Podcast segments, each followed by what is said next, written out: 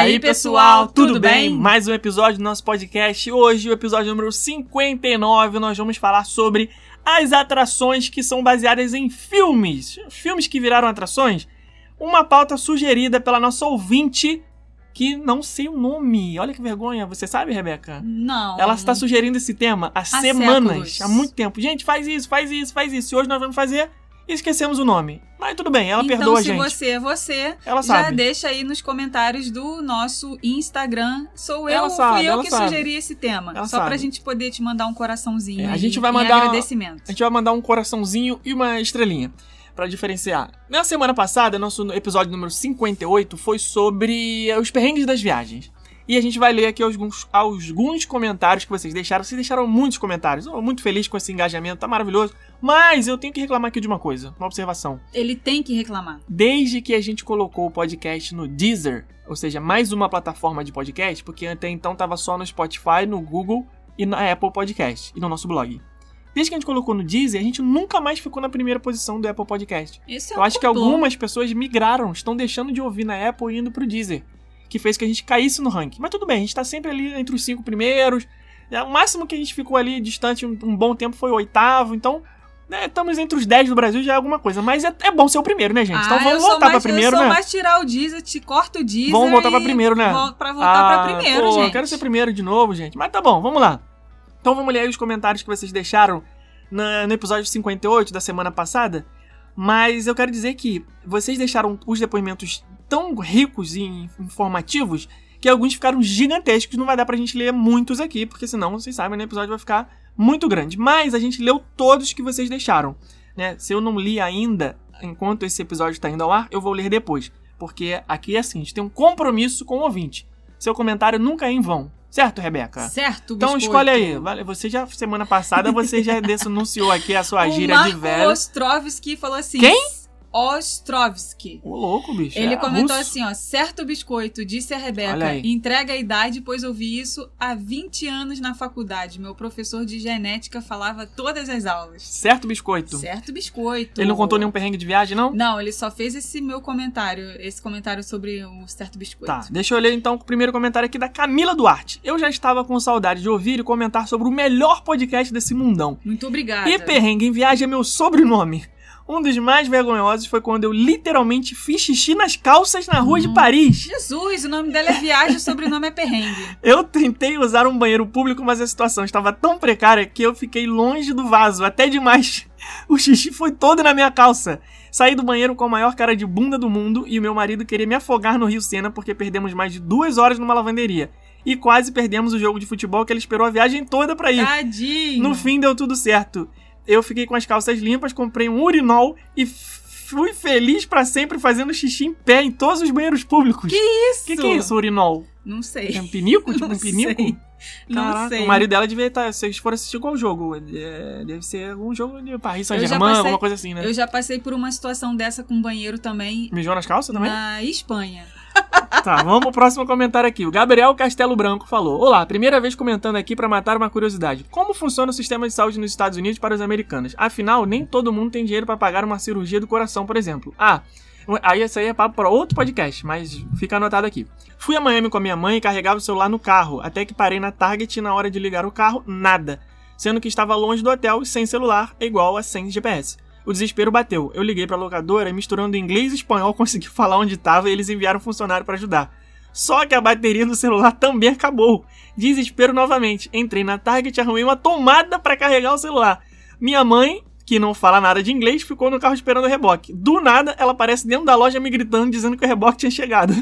Ela disse que falou pro cara, mais son, mais son.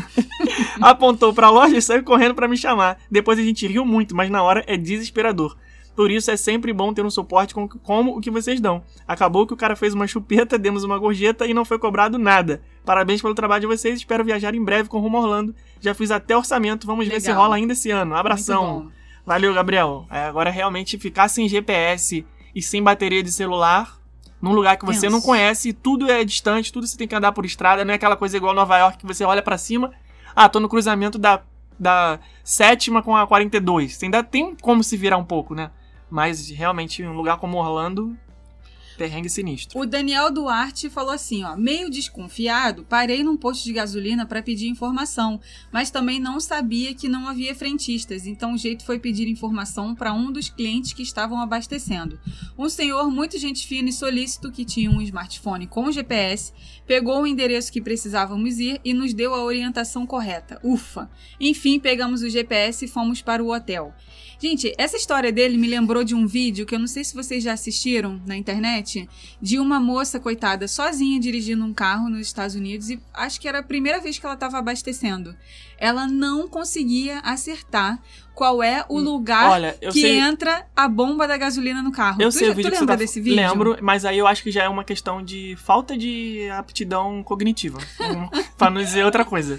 Porque, cara, a, a bomba... E aqui vai uma curiosidade pra quem não sabe. Quando você tá com o painel do carro ligado, aceso, do- no, no painel de todos os carros, pra- pelo menos os carros fabricados nos últimos 30 anos, tem um, um desenho da bomba de gasolina ali. Do lado do desenho da bomba de gasolina tem uma setinha, ou do lado esquerdo ou do lado direito. Essa setinha indica qual é o lado da boca do tanque que você tem que usar para abastecer.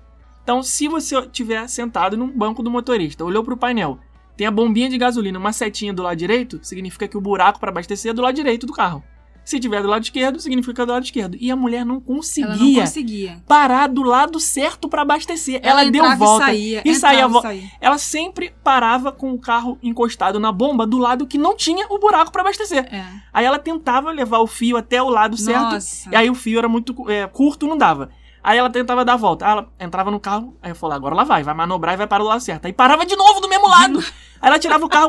Agora ela vai trocar de bomba e Cara, vai parar. Aí ela manobrava o carro para parar em outra bomba e parava de novo do lado errado. Sério, É, eu cara, acho que ela ficou nessa uns que 10 agonia. minutos. Ela Nossa ficou nessa uns 10 minutos. Mas sabe o que eu acho pior desse vídeo? São as pessoas que estão filmando. As Ah, pessoas não era que câmera estão. de segurança, não? Não, as pessoas Cara, que que isso é estão. sacanagem. É sacanagem demais, cara. A pessoa dentro do carro filmando, se mijando de rir, porque era uma situação que na hora você fica rindo, porque é um negócio que não acontece toda hora. A pessoa é incapaz de levantar do carro e ir lá ajudar a pobre da Cara, coitada que tava lá Tu sofrendo. lembra no dia que eu ajudei o cara no aeroporto? E a mulher botava a mão na testa e botava a mão na cintura e dava não, volta. cara, Cara, foi- aquilo ali foi. Pô, procura esse vídeo aí na internet pra vocês Tu verem. lembra no dia que eu ajudei o cara no aeroporto? A dar ré no, na rampa? O cara. Porque. Eu não sei, eu não lembro agora, eu não me recordo se foi no aeroporto de Orlando ou se foi no Galeão. Não, no foi no de Janeiro. Galeão. Foi no Galeão, né? Uhum. O cara é uma, uma, uma parte circular da rampa de estacionamento que se você entrar errado, você não consegue mais sair. Você- assim, o cara. Ele ia, ele ia ficar na contramão durante muito tempo. E tava arriscado bater em algum carro. Então ele tinha que voltar de ré, era essa a única solução. Só que era uma ré subindo uma ladeira e, e com uma curva. Era uma espiral, assim, de curva, né? De ré subindo. Aí o cara não conseguia de jeito nenhum. Não conseguia. Aí eu parado na frente dele, ele não conseguia. Ele andava um pouquinho, parava, andava um pouquinho, parava, andava um pouquinho, parava. Eu desci do carro e falei, amigo, você quer me ajuda? Eu posso manobrar o seu carro pra você? Ele, ah, por favor, entra aí e tal. Aí eu fui, sentei no banco do motorista, manobrei, tirei o carro da rampa pra ele e consegui ajudar. Porque, cara, a gente eh, tava me prejudicando também, que ia ficar ali esperando o cara sair, não ia sair nunca, né? A Thaís falou assim: em 2007, 15 aninhos no auge da inocência, minha irmã deixou a mochila aberta na fila de uma loja no Busch Gardens. Compramos um porta-retrato do parque e um kit de uma bolsa e uma toalha linda com o nome do parque também. Quando ela foi devolver o troco para a carteira, simplesmente a carteira não estava mais na bolsa com metade do nosso dinheiro da viagem Que delícia. porque o resto estava comigo. Rodamos a loja inteira, fomos com o guia no atendimento do parque, mas nunca mais vimos a carteira nova. Dela da Kipling. E os dólares.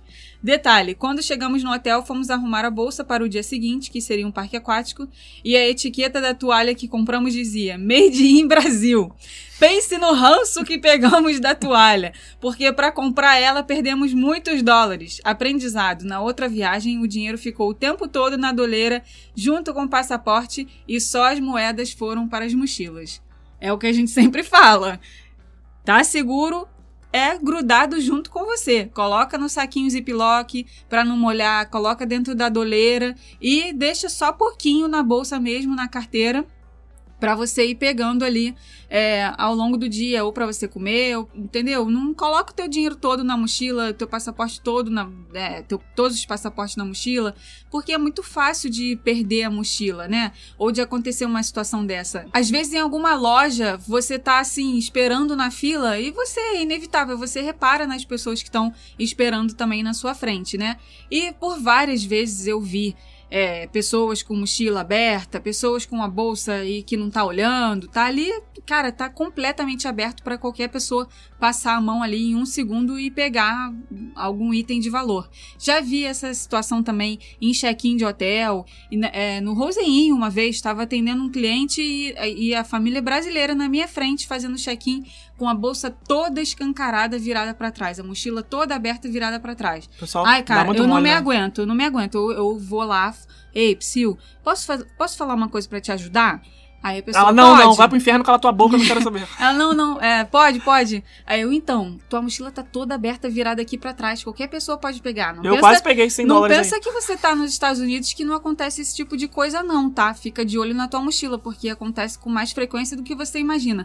Aí a pessoa, ai meu Deus, é isso mesmo? É, não é pra se desesperar, porque ninguém vai te assaltar aqui de mão armada, porque isso é, é, não acontece. Agora, dá oportunidade pra pessoa que tá mal Bom, um intencionada. furtinho, né? Um Mochila aberta ali, é, com 100 dolinhas voando. é. né? Opa, tá sobrando. Então, Então- vou meter a mão. Thaís passou por essa aí, aprendeu, né? Na próxima, com certeza vai fazer diferente. Vamos lá, Bernardo Souza, nosso querido cantor, falou o seguinte: Fala pessoal, tudo beleza? No auge dos meus 15 anos, há 10 anos atrás, fui de excursão para a Disney junto com uma turma enorme. Terceiro dia de viagem, fomos ao Disney Springs e ao espetáculo Lanuba, do Circo de Soleil. Extinto Lanuba, né? Acabou. Voltamos para o Coronado Springs e adivinhem, fui dar um mortal na cama e foi. Bem coisa de adolescente, né? Bem. Foi dar mortal na cama Bem. pra quê? A tia Pra Rebeca quê? sofre, né? Ei, aí depois quebra a cama e faz o quê? Pois Vai é. lá no quarto do guia. Fui dar um mortal na cama e fui jogado na parede. Resultado, meu joelho entrou bem entrado na parede de drywall.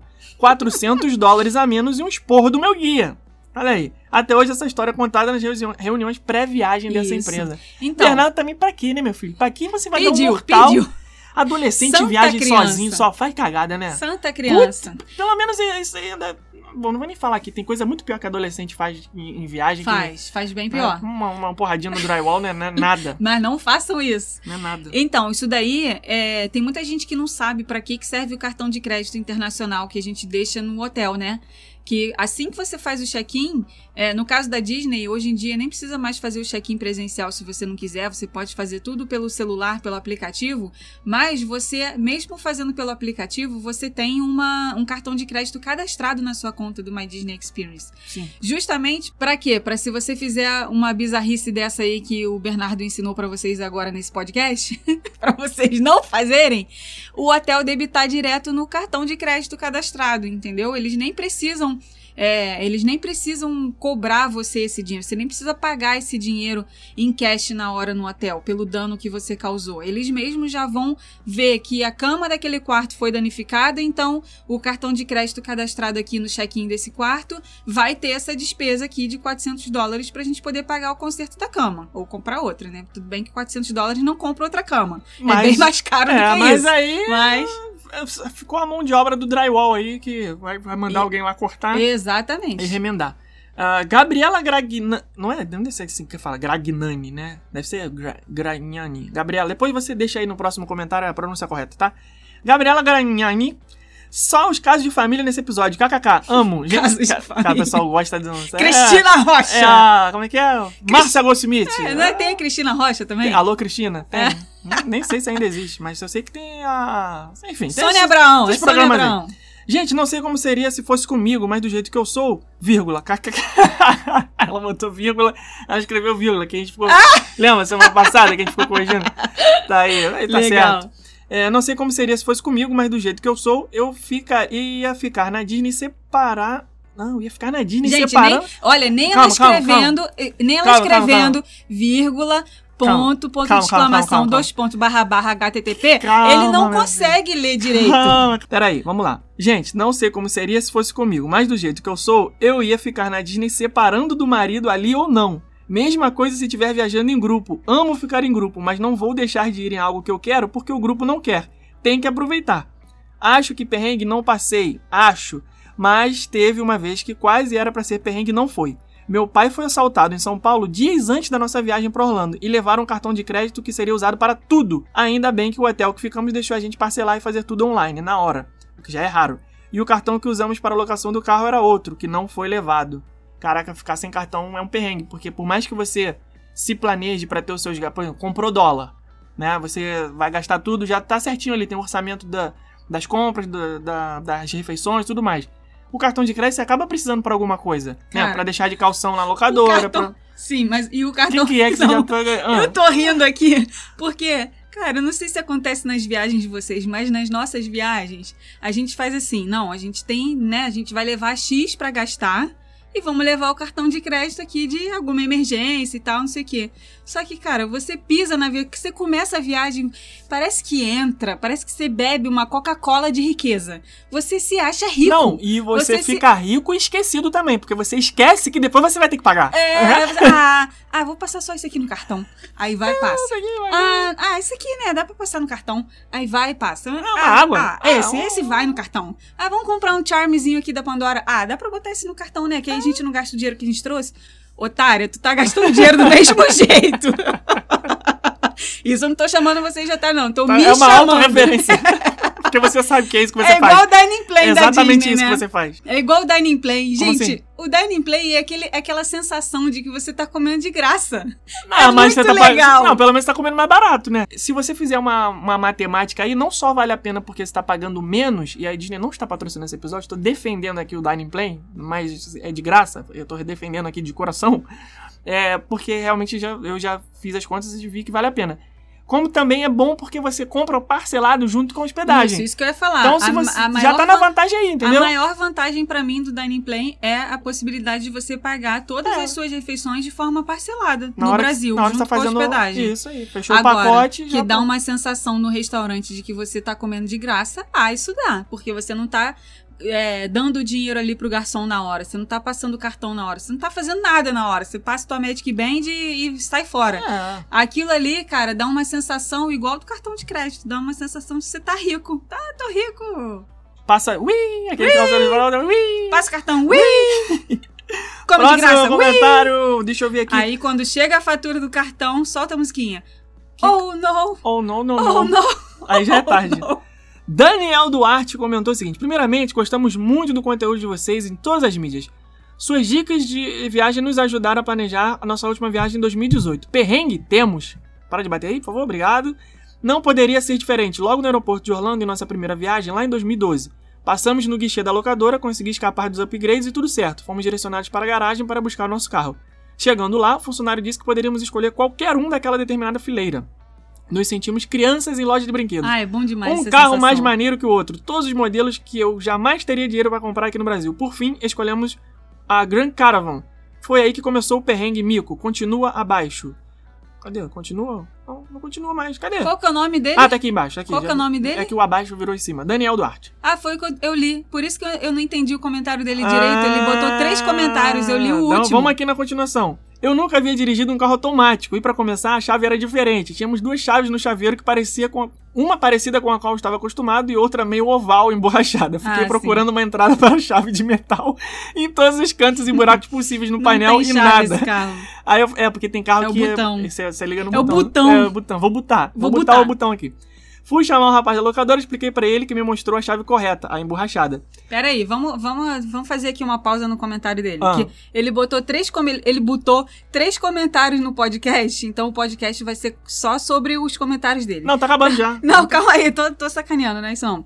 É, vou explicar aqui pro pessoal rapidinho esse negócio da chave, antes do Felipe terminar, pra vocês poderem ir imaginando aí na cabeça de vocês, porque talvez tenha gente que não tenha pego o carro assim desse Isso. jeito. Se põe na pele do Daniel e vai vendo a cagada aí, vai. Isso. Co- Muitas vezes, dependendo do carro que você for alugar, que você for escolher no, no estacionamento da locadora, não vai ter lugar pra você enfiar a chave no carro, né? Embaixo do volante. Sim. Vai ter ali embaixo do volante um botão é, escrito assim: press button. É, start, stop. Start, stop, né? Press button, start, stop, alguma coisa desse tipo. E aí, o que, que você tem que fazer? Pisa no freio e pressiona esse botão. Com a Aí, chave dentro com do a carro. chave dentro do carro. Aí vai ligar.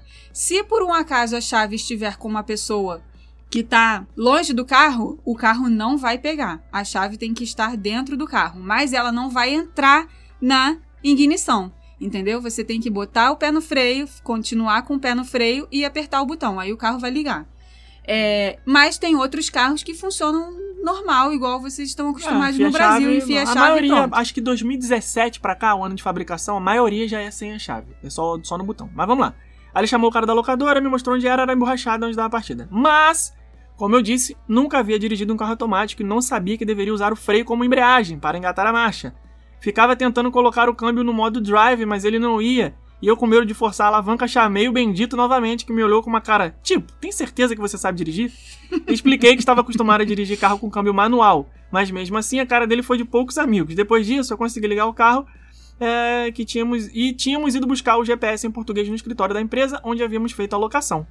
Como não teríamos o GPS para ir até lá, naquela época não tínhamos smartphone com Google Maps, eu imprimi o mapa pro Google em casa e fiz uma colagem de um metro e meio do mapa que pudéssemos achar o caminho do aeroporto até lá. Mas mesmo assim peguei uma saída errada, estávamos indo, estávamos indo na direção oposta. Meio desconfiado, parei no posto de gasolina para pedir informação, mas também não sabia aí que não haviam que frentistas. Então, o jeito de pedir informação para um dos clientes que estava abastecendo. O senhor, ah, tá, você leu só o É, último por dele. isso que eu não entendi muito Pegou o endereço que dele. precisávamos ir, deu a orientação correta, enfim, pegamos GPS, fomos para o hotel. Olha, três comentários de uma Já vez. olha, chegou já na causando, né? É, Já chegou caraca. causando. É, realmente você depender dessas coisas no dia da chegada é complicado. Melhor se fazer É. já chegar preparado, Sabe com o que que GPS, com acontece? internet, Eu celular, com tudo certo. Eu não sei que ano que foi isso daí que ele deu esse relato. Acho que foi 2007, se não, se não me falha a memória, que ele comentou Não aí sei, em algum Deixa eu momento. entrar aqui no perfil dele pra ver se eu acho É, essa informação. Tudo bem, ele é um caso à parte porque 2007 já tem bastante tempo, né? Naquela época não tinha os recursos que a gente tem hoje. Mas hoje, é... Não, gente... foi 2018. 2018? Ah, ele Então deu mole mesmo, já recente. tinha. já-. Garoteou, garoteou. Garoteou, tinha muito recurso. Então, então Ele não precisava ter gente, passado por isso. Então fica aqui o alerta para ele na próxima viagem. É, Comprar tudo com a gente. É, além de comprar tudo com a gente, porque tem muitas pessoas que elas querem é, fazer economias que no final das contas o barato acaba saindo caro. É verdade. Tem muita gente que fala assim: ah, eu não vou alugar a cadeirinha é, de criança na locadora porque isso vai me custar muito caro. Eu vou é, deixar para comprar a cadeirinha da criança no Walmart no primeiro dia. Não faça Aí isso. o que, que essa pessoa faz? Ela tira o carro na locadora do aeroporto e ela vai com a criança dentro do carro no colo. Sem cadeirinha, O que é proibido. o que é Dependendo proibido. da idade, né?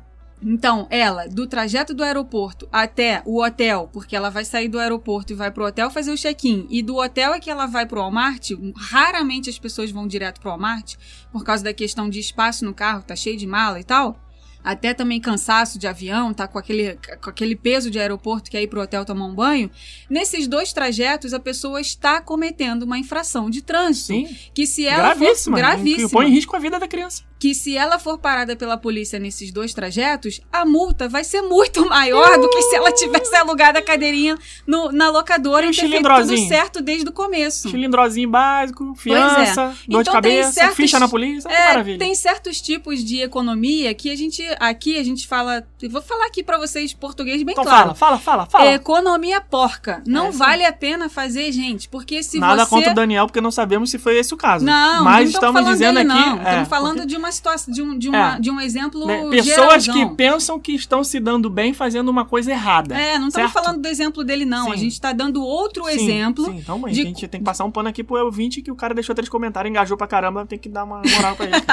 Não, a gente não está falando especificamente do exemplo que ele, da situação que ele passou. A gente está falando de um- uma outra situação que a gente vê constantemente. Sim, é verdade. Pessoas deixando de alugar a cadeirinha no- na locadora do carro porque acham que aquilo ali vai ser muito caro e que vai sair mais barato ela comprar uma cadeirinha no Walmart. Óbvio que a cadeirinha comprada no Walmart, dependendo da quantidade de dias que a pessoa fosse alugar a cadeirinha para a quantidade da viagem toda, a cadeirinha no Walmart realmente sai, sai mais barata, se você for fazer essa comparação de preços, né?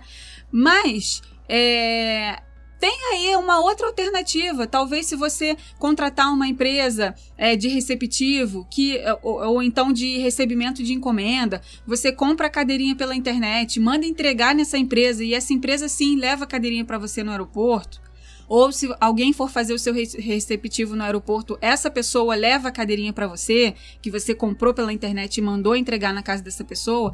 Tem alternativas pra É. você não correr esse risco de levar a multa, O entendeu? É isso que a gente tá querendo Ah. alertar vocês. O importante é não fazer, a- a- o- não cometer o- a infração, não fazer o que Exatamente. é errado, né? Que é Exato. sair com uma criança no, no colo. Isso aqui- Exatamente. Isso aqui, não pode O acontecer. negócio, gente, que vocês têm que ter sempre em mente: nos Estados Unidos, as regras funcionam, as leis funcionam. Se você estiver cometendo alguma, se estiver fazendo alguma coisa errada e a polícia é, olhar, ou se você estiver fazendo alguma coisa errada dentro do Não. parque, alguém vai chegar pra falar com você: E- ó, você tá errado, a consequência do seu ato é tal. O negócio. Vai acontecer isso. Eu acho mais o, o, o- pior, o, o, agravante, nem o pior, o agra- o agravante é o seguinte: é, você pode estar certo, mas se, se alguém errado fizer alguma. Por exemplo, você saiu do, do, do aeroporto com a criança fora da cadeirinha. Você está cometendo um erro. Mas você, ah, vou respeitar todas as leis de trânsito, vou andar devagarinho, vou chegar até o hotel, não vai dar nada, chegar lá eu compro a cadeirinha, beleza. Ok, já tá fazendo cagada, mas beleza. No meio do caminho, você para num semáforo lá, sinal vermelho, alguém vai e bate na sua traseira. Cara, acabou. Acabou. Porque vai vir a polícia, vai ver quem é o culpado e a polícia vai investigar todo mundo. Ah, bateu por trás, a culpa é de quem bateu por trás? Ok, você só tava parado no sinal? Só tava parado no sinal. Habilitação, documento do carro, seguro. Ué, o que, que essa criança tá fazendo fora da cadeirinha? Amigo, não interessa que a batida culpada foi outro. Você vai pagar por estar com a criança fora da cadeirinha também. Então, não façam. vale a não pena, façam, não não vale vale a pena. pena. São economias que não vale a pena. Não vale a pena. Vamos pro episódio da semana, então? Eu quero só ler um último comentário Então aqui, Vai que é da Tati Xerife, Tati aluna Xerife. da nossa turma 3. A Miss Cagada. Como é que é o nome lá? É A esposa do Onde Cagar Orlando. Vai, fala, fala, Ela fala aí, falou Tati. que perrengue é viajar junto com o furacão chegando em Orlando. Isso aí. Em 2017, viagem em família e furacão Irma.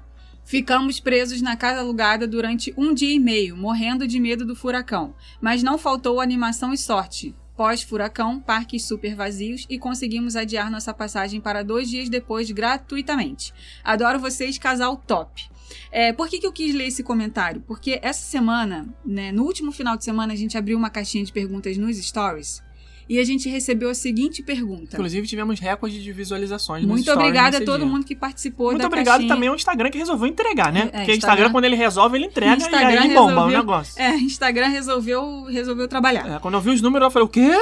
Não deu nem pra acreditar. Pô, muito legal mesmo. É, por que, que eu quis entrar nesse assunto? Porque nessa caixinha de perguntas do, do último fim de semana, a gente recebeu uma, uma caixinha assim, a pessoa falando assim: é, Estou pensando em deixar de viajar para Orlando no mês de setembro por conta dos furacões. Aí, vamos entrar aqui num tema que não tem nada a ver com a- É, o episódio de hoje. Não sei como onde a isso vai chegar, mas sempre vamos lá. como a gente sempre faz, que a gente sempre foge do tema, mas tudo bem, depois a gente volta. É, furacão, gente. Temporada de furacão, ela começa Furacão 2000. 2000. Maio, em maio. Maio ou novembro? começa em maio e só termina em novembro. Então, de maio a novembro, a gente tem a possibilidade de ter furacão na viagem. Qualquer pessoa está sujeita a isso, porque é a temporada de furacão. Ninguém sabe, ninguém tem certeza se vai ser formado um furacão né, na temporada que tá vindo, é, ou na outra, Pô, ou na lembro, outra, ou na outra. Ninguém tem 2019, certeza. as pessoas falaram assim, 2019, só um parêntese dentro do parêntese. Eu lembro que quando chegou em abril, alguém falou assim: Nossa, 2019 vai ser a temporada sinistra, pior de todos os tempos. Caraca, esse ano vai não sei quanto. Não teve nada. Não teve nada. Não teve nada. Então é um negócio totalmente imprevisível. Imprevisível. A, a previsão existe, a gente confia muito na meteorologia, porém, depois que o furacão já está formado, e eles têm a previsão de quantos quilômetros por hora vai ser o vento, aonde vai passar, qual é a rota, mas a gente já viu o furacão se formar gigantesco e fala assim, nossa, vai arrasar Miami. E chegou na hora, entrou lá por cima, lá em quase Carolina do Norte. Então, é, por mais que exista a previsão, não dá pra você falar assim, ah, em 2022 eu ia viajar em setembro, não vou mais por causa do furacão. É, gente, calma. não dá. Calma. Não dá pra calma. você assim, não dá pra você em janeiro, que é uma pessoa que vai viajar em setembro, em janeiro ela já tá começando a organizar as coisas da viagem. Não dá pra você em janeiro ter certeza se, no, se em setembro desse ano vai ter o furacão.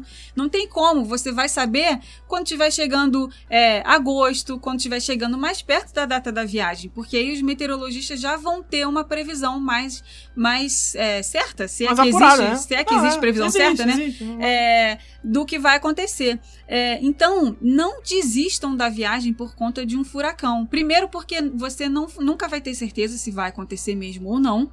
E se acontecer, lembrem-se que o castelo da Cinderela está em pezinho, intacto. Há 50 anos. Cada dia mais lindo há 50 anos.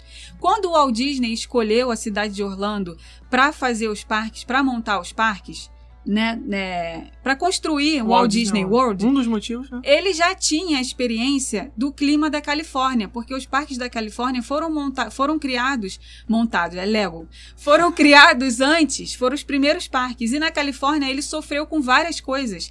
Ele sofreu com terremoto, porque na Califórnia tem histórico de ter terremoto. O clima não é, não é igual ao da Flórida, não é, não é praticamente o ano todo de temperatura quente.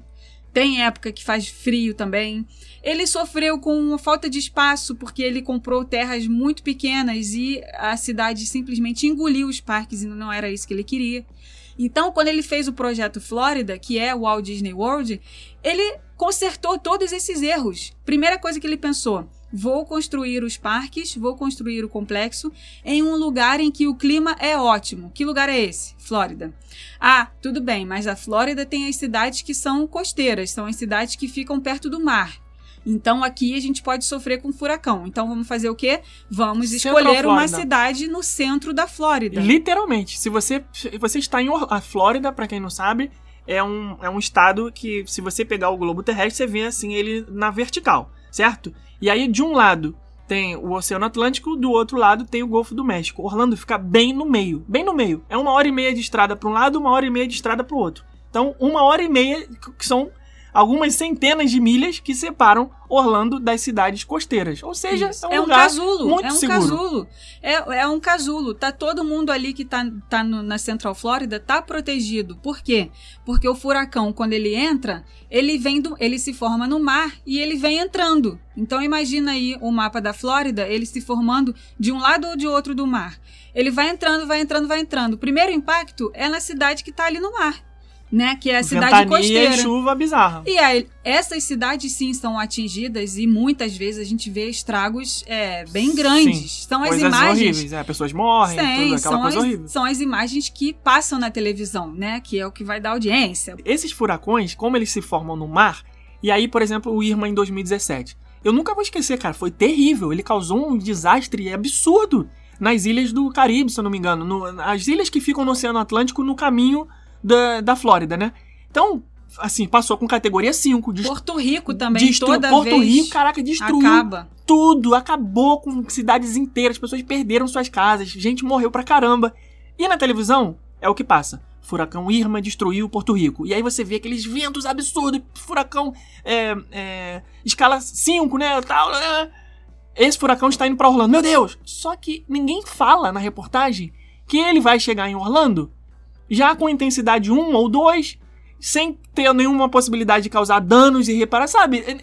É, Só falam assim: esse furacão que destruiu Porto Rico está indo pra Orlando. Aí, cara, as pessoas, ah, meu Deus! É. Nossa! Pois é, só, só, que, é quando- outra realidade. É outra realidade, porque quando ele toca o solo, quando ele atinge essa primeira cidade que tá ali na beira do mar, ele começa a perder força. E até chegar na Flórida Central, que é onde fica Orlando, ele já chega com características de uma tempestade tropical. Já chega sendo é, muito vento, muita chuva, muitas vezes fica sem luz. É o máximo que acontece. Sim, Né? é. Nesses anos todos, é, o- o- os parques quase não fecharam por causa de furacão. A fecharam uma vez ou outra. vez, se eu não me engano. De- desses anos todos. Só foi no Irma que fechou a 48 horas, mas por precaução e Exato, só. isso que eu ia falar. E por precaução. Pra quê? Pra não voar uma lixeira na cabeça de alguém.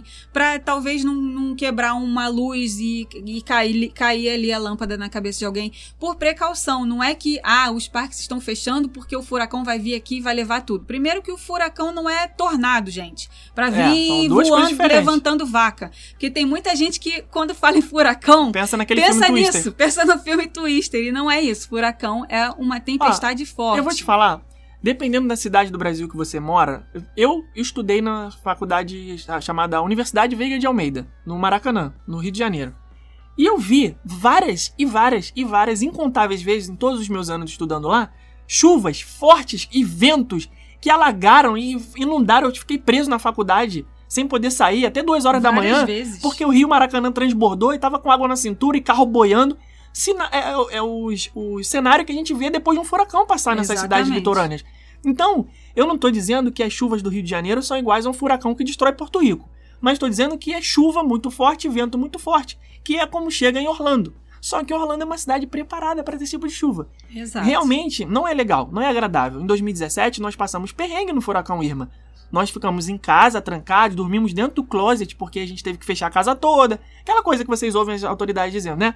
Coloquem as coisas pra dentro, não deixa nada no quintal, guardem os carros na garagem, tirem as bicicletas, vasos de planta, não sei o que e tal. Fica longe das É janelas. chato, é assustador, é um negócio que sacode a casa, tem muita ventania, vai barulho, trovão, aquela coisa toda, mas Assusta um não pouco. deixa de ser vento e chuva forte em Orlando, né? Então, nós nunca vimos Orlando ser destruída por um furacão. Claro, teve árvore que caiu no nosso condomínio, tem, tem, tem perdas, tem, tem danos, mas não, não é como pessoas que perdem a vida numa, num país que fica no meio do Oceano Atlântico. Não, é. Então, na nossa opinião, não vale a pena é, fazer uma, um adiamento ou cancelamento de uma viagem por uma coisa que você não sabe, que talvez, quem sabe, de repente, pode ser que venha a acontecer, sabe? É muito, Exato. muito si pra E- você estragar e- seu sonho. E quando esse tipo de coisa acontece, as pessoas que moram nas cidades litorâneas se refugiam em Orlando. Sim. Porque é um lugar que continua funcionando. Disney Springs continua funcionando. Tem muitos hotéis que tem gerador, que a pessoa não vai ficar sem luz. Que é, a Disney, por exemplo, faz recreação para entreter as crianças, dá comida, dá água,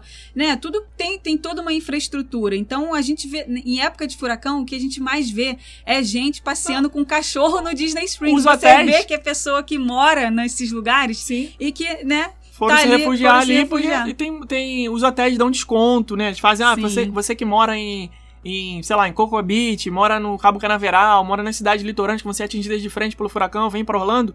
A gente vai ter aqui três, quatro noites de desconto, com metade do valor, alguma coisa assim. Eles desligam os pedágios, que é para as pessoas poderem se locomover dentro do estado. Enfim, é. Já falamos pra caramba aqui, mas era só pra dar esse resumo aí, mais ou menos, de que, na nossa opinião, não vale a pena você adiar ou cancelar o seu sonho de passar as férias em Orlando em setembro por conta de furacão, que é uma coisa que causa danos mínimos. É claro, é chato, você perde às vezes um ou dois dias de parque, mas como a Tati falou aí, pegou parques vazios depois, então Sempre é um toma lá da cá, né? Mas a gente viu pessoas, pô, faltando quatro dias pro furacão passar, a pessoa pegou o carro, foi pra, pra Atlanta, dirigiu oito horas, caraca. hum, Gente, calma, menos, menos, não é pra tanto. Exatamente. Sigam as normas é, das autoridades, vejam o que as pessoas estão dizendo. Se, não, se a autoridade não chegar na televisão e falar assim, gente, evacuem Orlando, a, a gente nem sai de casa, entendeu?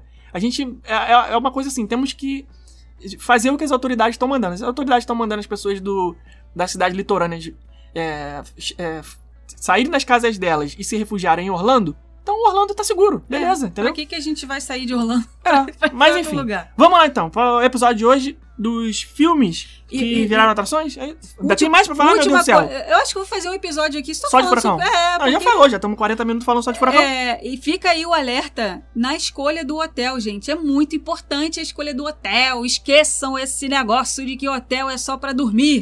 Nossa, me dá coceira. Ranço dessa frase. frase me dá uma não, coceira. gente, hotel não é só pra dormir, porque quando acontece uma situação dessa, um- um negócio desse da natureza, a gente já viu hotel sem luz e sem gerador. E Não, as não, pessoas não, tendo que trocar de hotel porque o hotel Não, dava. Hotel com quarto alagado, foto na internet do, da- do quarto todo cheio. Água na canela. Hotel famosinho da internet, hein, Nem gente? vou, então, Deixa quieto, deixa quieto. é, deixa não vale a pena escolher o hotel bem, porque ele tem que estar ali te ajudando para numa situação dessa, pelo menos te instruir o que fazer. Cola com a gente que a gente vai te ajudar. Vamos então agora, finalmente, para o Finalmente. episódio da semana? Depois de sete horas falando aqui. Quantos depois, comentários a gente leu? depois Três do Daniel. É, mais um do, da Tati, a Miss é, Cagar Orlando aí, a primeira dama do, do arroba Cagar Orlando e mais umas outras pessoas aí que foram poucas. Mas um beijo aqui a todos que É. deixaram os comentários.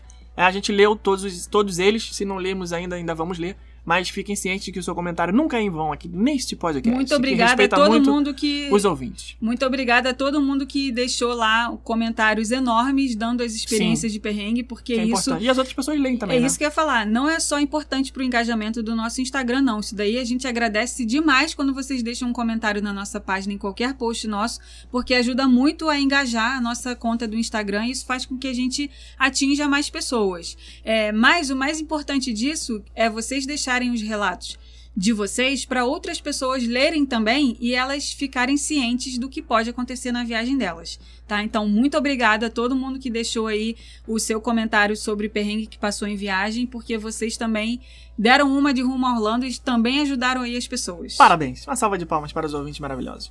Agora vamos lá, vou- vamos falar aqui hoje só Universal e Island só. Não vamos envolver Disney nesse episódio, porque o episódio já tá gigante. Se a gente for falar todos os filmes da Disney que viraram atração, praticamente um passeio completo de todos os parques. Então Uhum. vamos só pra Universal e Island. Ok. Island tem pouco. Island só tem três atrações que vieram de filmes famosos. Jurassic Park, certo? Que é a melhor de todos. Exatamente. Pra mim, na minha opinião, isso aí é melhor. Jurassic é, é o Park- sonho de todo cinéfilo. Jurassic Park e agora Jurassic World, né? Porque Sim. com a Velocicoaster inaugurando aí no dia 10 de junho, vai ser introduzido o Jurassic World, já tem um monte de produto na lo- lojinha, tudo. Será? Que eles vão transformar a área de Jurassic Park em Jurassic World. Eu Eu, sou gostaria- contra. Você Tu gostaria? é contra? Eu sou. Você gostaria que fizesse Eu isso? gostaria. Ah, eu não. eu não. gostaria. Eu sou, eu sou, eu Eu sou apegado. Eu, não- eu queria Eu que gost- mantivesse o Jurassic Park, com o logo vermelho, amarelo, aquele clássico lá do cinema, gostaria. 1993, aquela Eu, coisa. eu ainda queria que eles transformassem a atração Jurassic River, que é aquela que você vai no bote e tem aquela queda d'água, em Jurassic World, como é na Universal de Hollywood. Aí você pegou num ponto. Hum. Eu não sei. Essa daí ainda preciso pensar mais a respeito. Eu tô falando na área. Hum. Porque quando você vai no mapa e tem lá Islands of Adventure, Marvel Super Hero Islands, é, Beco Diagonal, que não é no Spark, é no outro, né? Hogsmeade, Castelo de Hogwarts, isso aqui, Wizards in World of Harry Potter, tá tudo lá no mapa bonitinho. Seals Landing e tem lá Jurassic Park. Hum. Eu não queria que trocasse pra Jurassic World, entendeu? A atração, eu não sei. Talvez a Velocicoaster virou Jurassic World, a Jurassic River pode virar Jurassic World também, que já fizeram lá na Universal de Hollywood, ficou legal. Eu sei lá, mas, mas eu gosto Universal. produtos, eu gosto daquele logo clássico, É, entendeu? Universal. Então, já que vocês estão aí com todos os CEOs, só tem um, né? Deve ser, não sei. CEO só tem um. É, todas as cabeças aí Pensantes. criativas, pensantes do parque. Eu sei que todos vocês estão ouvindo o nosso podcast. Fica a dica aí, gente. Jurassic Park World. Pronto, agrada Ah, não! todos não! Agrada não! todos os públicos. Rebeca sai Não, satisfeita, Felipe sai Deus. satisfeito. E Você- é isso aí. Não, eu não fico satisfeito com isso, não. Esse Frankenstein que você quer fazer, não. Tá maluco? Que Jurassic River World? Que, Não, que, que, que, que Jurassic Park Eu não World. consigo nem produzir essa cagada que você falou. Ah, não, não. Não, olha só. Não, não. então põe não. só você, Jurassic. Você, pelo amor de Deus, só piora. Você. Aí você tava bem eu sou você. Ao contrário nesse, nesse podcast. Você tava com a moral alta Eu sou aqui. É, Desimagineer. Rebeca Imagineer, você que tava com a moral alta. Agora tu vê com essa bosta. Não. Não, olha só. Já que tem lá os carros pra gente tirar foto, tem os carros pra gente tirar foto, os jipes. Clássico, do Jurassic do filme Park. clássico. Ótimo, mantém. Mas põe a bola que roda também no chão, que desce Ah, a mas aí, ladeira cara, com os carinhos lá bem. dentro. É muito legal essa cena Tudo do bem, filme. mas aí Jurassic Park World não. Aí não. Aí tu tá querendo. Não. Aquela Não, cena vai do. Jurassic World deles, deles correndo dos dinossauros, eles dentro daquela bola. Como é que é o nome daquilo? Que se o passa s- como se eles Ah, estivessem num parque de diversão, né? Dentro do, do, do, do Jurassic. Que é o Que não- Jurassic Park, né? Óbvio. É, não sei se você no sabe. caso é o mas Jurassic Park. Jurassic World, no caso. Não, né? só que eles fizeram como se fosse a Disney dos dinossauros, entendeu? Sim, o nome Com do mono- parque chama-se Jurassic Eu World. sei, Esse é o nome do nesse- parque. eu sei, mas no Jurassic World foi muito mais tecnológico. Botou monorail, botou essa, esse negócio Essa aí, bola. Que, essa bola que gira e anda. Eles and, safari pelos dinossauros nessa bola Sim. que gira. Uhum. Então, é, que- já esqueci o que eu ia falar. Que queria que tivesse a bola, porque essa, é muito legal. É, essa cena. Eu, que- eu queria muito que tivesse essa bola, esse, esse carro móvel lá pra Mas gente quem tirar sabe, foto. quem sabe? Talvez algum dia eles possam expandir a área e fazer alguma coisa. É. mais. Acaba com o Lost Continent e faz a atração da bola. Mas aí vai ter o Harry Potter lá no meio, não Que vai Harry ter Potter no como. meio? Como? Ah, mas não, mas aí, minha filha, não é problema nosso. Eles se viram pra pensar, eles, eles ganham pra isso. Dá teu jeito de É. construir uma ponte Não. que vai ligar uma parte à outra do Harry Potter. A gente é pago pra Sem dar que ideias. a gente passe pelo Harry Potter, porque senão, né? Não, mas tem a ponte que é que liga o Jurassic Park ao, ao Jurassic World agora, que liga o Jurassic World ao Lost Continent. O Sem precisar, sem, Sem- precisar passar pelo Harry Potter. É, então, minha filha, eles dão jeito É, lá. não, não dá se, pa- se passar por, por. Hogwarts antes vai não, não, quebrar não, a magia. Não, não, não dá. Imagina, você tá. Não, não, não tem como. Chega de ideia bosta aqui. É, chega de ideia bosta nesse, Então tem- nesse episódio. Tem a, a área do Jurassic Park que veio do filme, que inicialmente era do filme clássico, né? O Jurassic, inclusive, foi até muito rápido, porque. Agora eu posso estar falando uma cagada fenomenal. Mas o filme é de 93 e o parque é de 98, se eu não me engano, Islands of Adventure. É isso? Eu tô falando? Fili Filiquipedia. Filipipedia, eu não sei. Eu nem vou consultar o Google aqui. Se for, tô falando merda, vai ficar merda mesmo. Mas é rápido, né? Você construir uma land de 93 pra 98? Ou será que a Jurassic Park veio depois? Não sei. Aí eu precisaria da Wikipedia real. Aí vocês que são ouvintes aí, vocês estão ouvindo, estão com a mão Dá livre? uma gugada aí. Dá uma gugada aí e vê aí qual é a data de inauguração do parque é a data de inauguração da área do Jurassic Park. Temos área temática também que veio de filme do Harry Potter, que é Wizards in Worlds of Harry Potter. Potter. Harry Po- I've seen you, Harry Potter. Harry Potter. É, isso aí. Então, essa área realmente fidelizíssima. Como é que é uma coisa muito fiel? Como é que fala? Fidelíssima? Fiel, ué. Fi- Não, tem um. Tem um. Fala aí, professor de português. Como é que é o nome disso? Que você fala. É difícil, é dificílima. Fácil, é Aumentativo. Aumentativo? É. Não, de- aumentativo difícil é difícil. Superlativo, né? Superlativo que fala? Ai, por que, que você tá. Eu não lembro mais. Ah, porque você fica me corrigindo aqui quando eu falo as coisas, que, né, as minhas vírgulas, então agora então comenta aí. O difícil é dificílimo é, é superlativo, né? Enfim, Fiel é. muito fiel, fiel pra caramba a área do Harry Potter. Inclusive, cinco anos atrás, no canal. No nosso canal. Aqui eu posso falar YouTube porque podcast não tem essa palhaçada. Aqui o Instagram corta. A gente fala YouTube. Aqui no podcast não tem problema. No nosso canal do YouTube, a gente fez um vídeo falando os detalhes sobre a área do Harry Potter. Ó, E eu falei. Fala. fui, fui dar uma gugada aqui. Ah, O superlativo de fiel é fidelíssimo. então estava certo. Fidelíssimo. Então eu falei certo. E eu falei a bosta que era o aum- aumentativo. Aumentativo. Não, eu Falei sei. um- Minha filha, eu estudei. Falei um cagadão. Eu Esse estudei. é um aumentativo. Eu estudei. Fui concursado, passei, era milhares de inscritos e só 236 vagas e eu passei. Tá que bom? não então vem me respeita. agora. Não, vem ao caso porque eu tô falando que fidelíssimo tá certo. E é porque, porque eu estudei. É, o que, que eu tava falando? Estudei isso, mas não estudei a pronúncia correta de Harry Potter, porque lá em 2015 eu fiz um, um vídeo no canal que o editor, que na época trabalhava no mesmo escritório junto com a gente, ele falou o seguinte: ele começou a rir. Porque ele tava editando o vídeo. Ah, é, o Matheus. Você tá rindo de quê, Matheus? Eu falei, fala, o que que foi? Não, você falou Hogsmeade. Ah, eu falei, não é Hogsmeade, não. Aí ele, não, é Hogsmeade. Eu falei, ah, porra, eu sei lá, nunca li isso, porra. Ficou me sacaneando que eu falei Hogsmeade. Mas Hogsmeade é uma, uma área muito fiel. E depois que eu descobri que era muito fiel, mais ainda do que eu imaginava, quando eu fui rever os filmes, né? Que aparece aquela parte lá que eles estão no...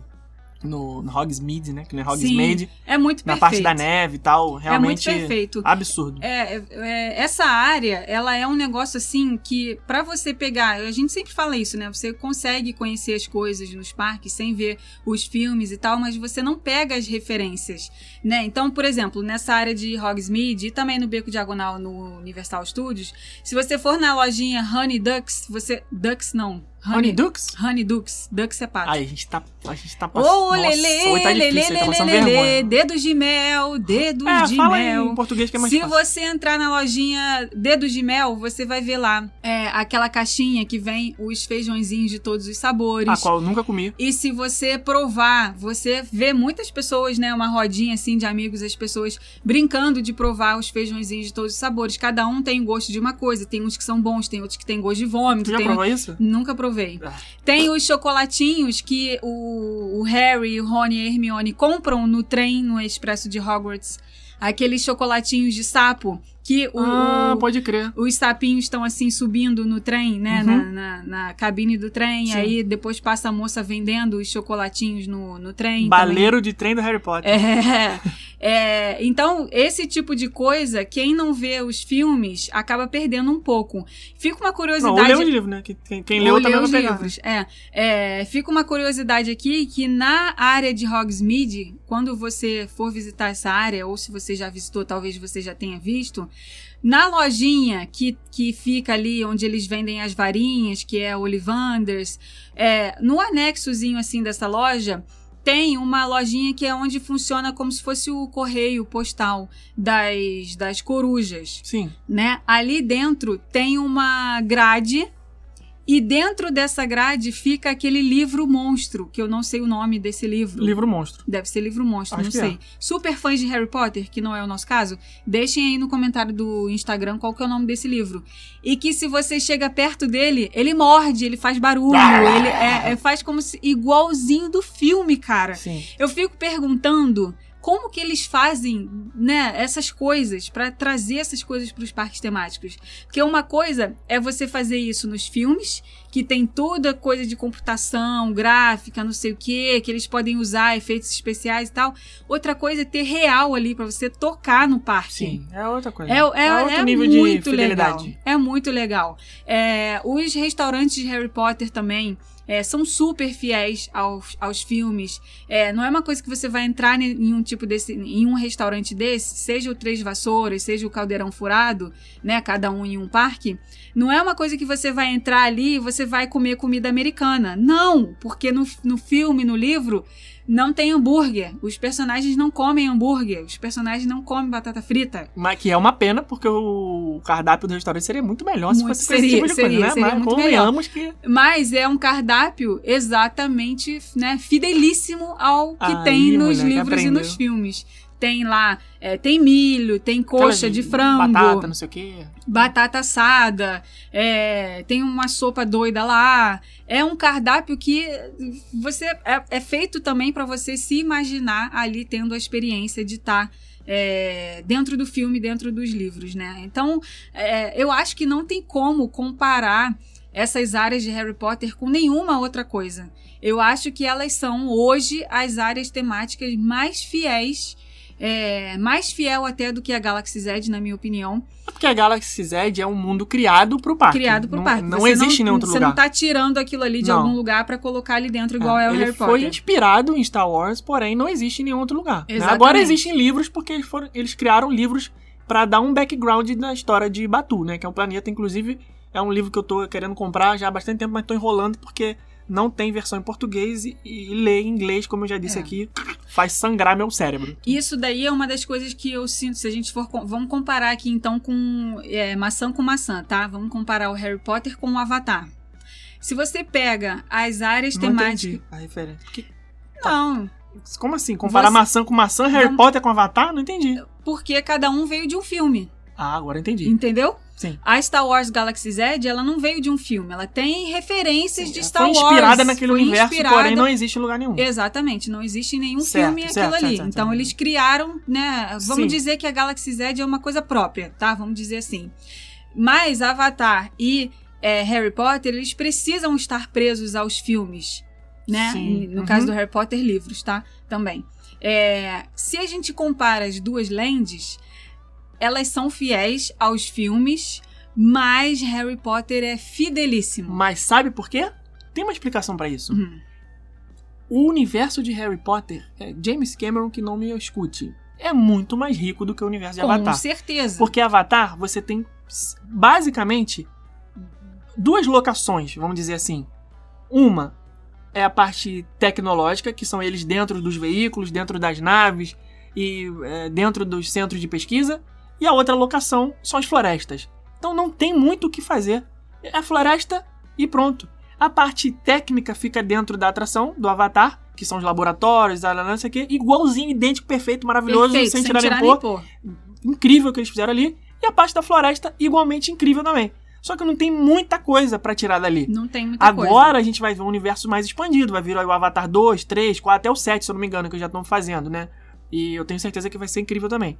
Mas o Harry Potter tem muito mais coisa. Tem muito Esse mais mundo coisa é pra muito mais explorar. rico, porque tem as Tem. lojas que eles frequentam no livro, tem as salas que eles frequentam nas, na escola, o Hogwarts, tem o quadribol, O tem o Hagrid, tem o trem, tem muito mais coisa pra ser explorada. Tem, dá Então tem mais elementos pra virarem uma coisa de parque temático. né? Exatamente. Mas lá no- na área de Avatar eles poderiam ter colocado pelo menos uns avatares lá grandões Eu andando pela land Isso pra gente concordo. se sentir dentro de Pandora, porque em nenhum momento você vê um avatar. O único momento que você vê um avatar é quando você tá na fila, aquele avatar que tá lá, né, naquele Sim. tubo lá de água. Uhum. É o único momento que você vê um avatar. Inclusive, eu recomendo que a visita nessa land seja feita, se você puder, nas duas ocasiões, dia e noite. Isso. Se puder, de, no- de noite ela fica mais viva. Com certeza. De noite, é, se você. De dia é uma floresta.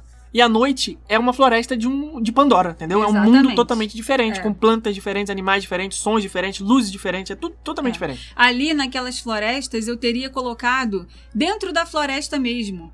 É, porque eu, eu, eu imagino que para eles fazerem um avatar, como, se, como eles fazem um personagem, por exemplo, de parque, um Mickey, um Pluto, seria um desafio grande, porque é um, um animal, um, um animal, uma pessoa, sei lá o que, que é aquilo, Ah, um deixa- ser. o, o ser humano Um também ser é um animal, né? humano. Não, É, não, mas grande, alto, É um animal, né, colorido. É difícil deles personificarem aquilo ali para colocar ele presente dentro do parque. Mas esconde dentro das, das plantas ali da floresta. Faz, faz um sonzinho, igual tem os dinossauros na área de Jurassic Park. Não tem lá a cabeça do T-Rex pra gente tirar foto ali. Depois, perto lá, já quase chegando na área de Harry Potter, tem um outro tipo de dinossauro pra gente tirar foto. Aquilo ali não é o animatrônico inteiro, aquilo ali é só a cabeça. Pra dentro da planta, pra dentro da floresta, digamos Uma assim, estrutura não tem nada, é uma estrutura. Eles poderiam ter feito isso com os avatares Mas aí, de- na floresta de Pandora, pra gente tirar foto com o avatar, seria muito legal. e aí eu digo de novo. Isso não é problema nosso. Eles se viram pra fazer, entendeu? Eles, eles têm que se virar. A gente tá aqui, a gente tá aqui para especular e dar ideia. É. Inclusive paga nós, porque a nossa, a nossa consultoria aqui é cara. Embora seja gratuita. Mas, entendeu? gente, não tira o brilho, não, em nenhum não, momento. não, não. a gente, a gente fala isso porque. É, Que a gente é chato e só quer melhorar. Eu, eu quero até fazer um reel sobre isso no Instagram. É a primeira vez que a pessoa visita um parque temático versus a pessoa que visita um parque temático várias vezes o mesmo parque. Porque quando você está fazendo a sua primeira visita, você nem pensa nessas coisas. Você, você só quer saber de ah, qual é a próxima atração, qual é o próximo show, qual é o próximo personagem, que restaurante que vou comer. Você só quer saber de você se divertir. Só que quando aquilo ali já, no nosso caso, né, vi- virou um trabalho, a gente visita os parques com outros olhos. Então a gente consegue ver coisas que quem tá visitando a primeira vez nunca nem passa pela cabeça da pessoa. Isso a gente não tá querendo dizer que a gente é melhor do que ninguém por causa disso, não. Muito pelo contrário. Eu tô só falando que são visões diferentes de uma visita ao parque temático.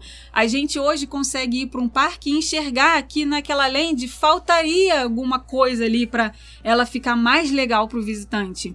Ou então, essa land aqui, ela é muito legal para o visitante, porque ela tem muitos elementos que a pessoa pode interagir, pode se divertir, pode, sabe, comprar coisas.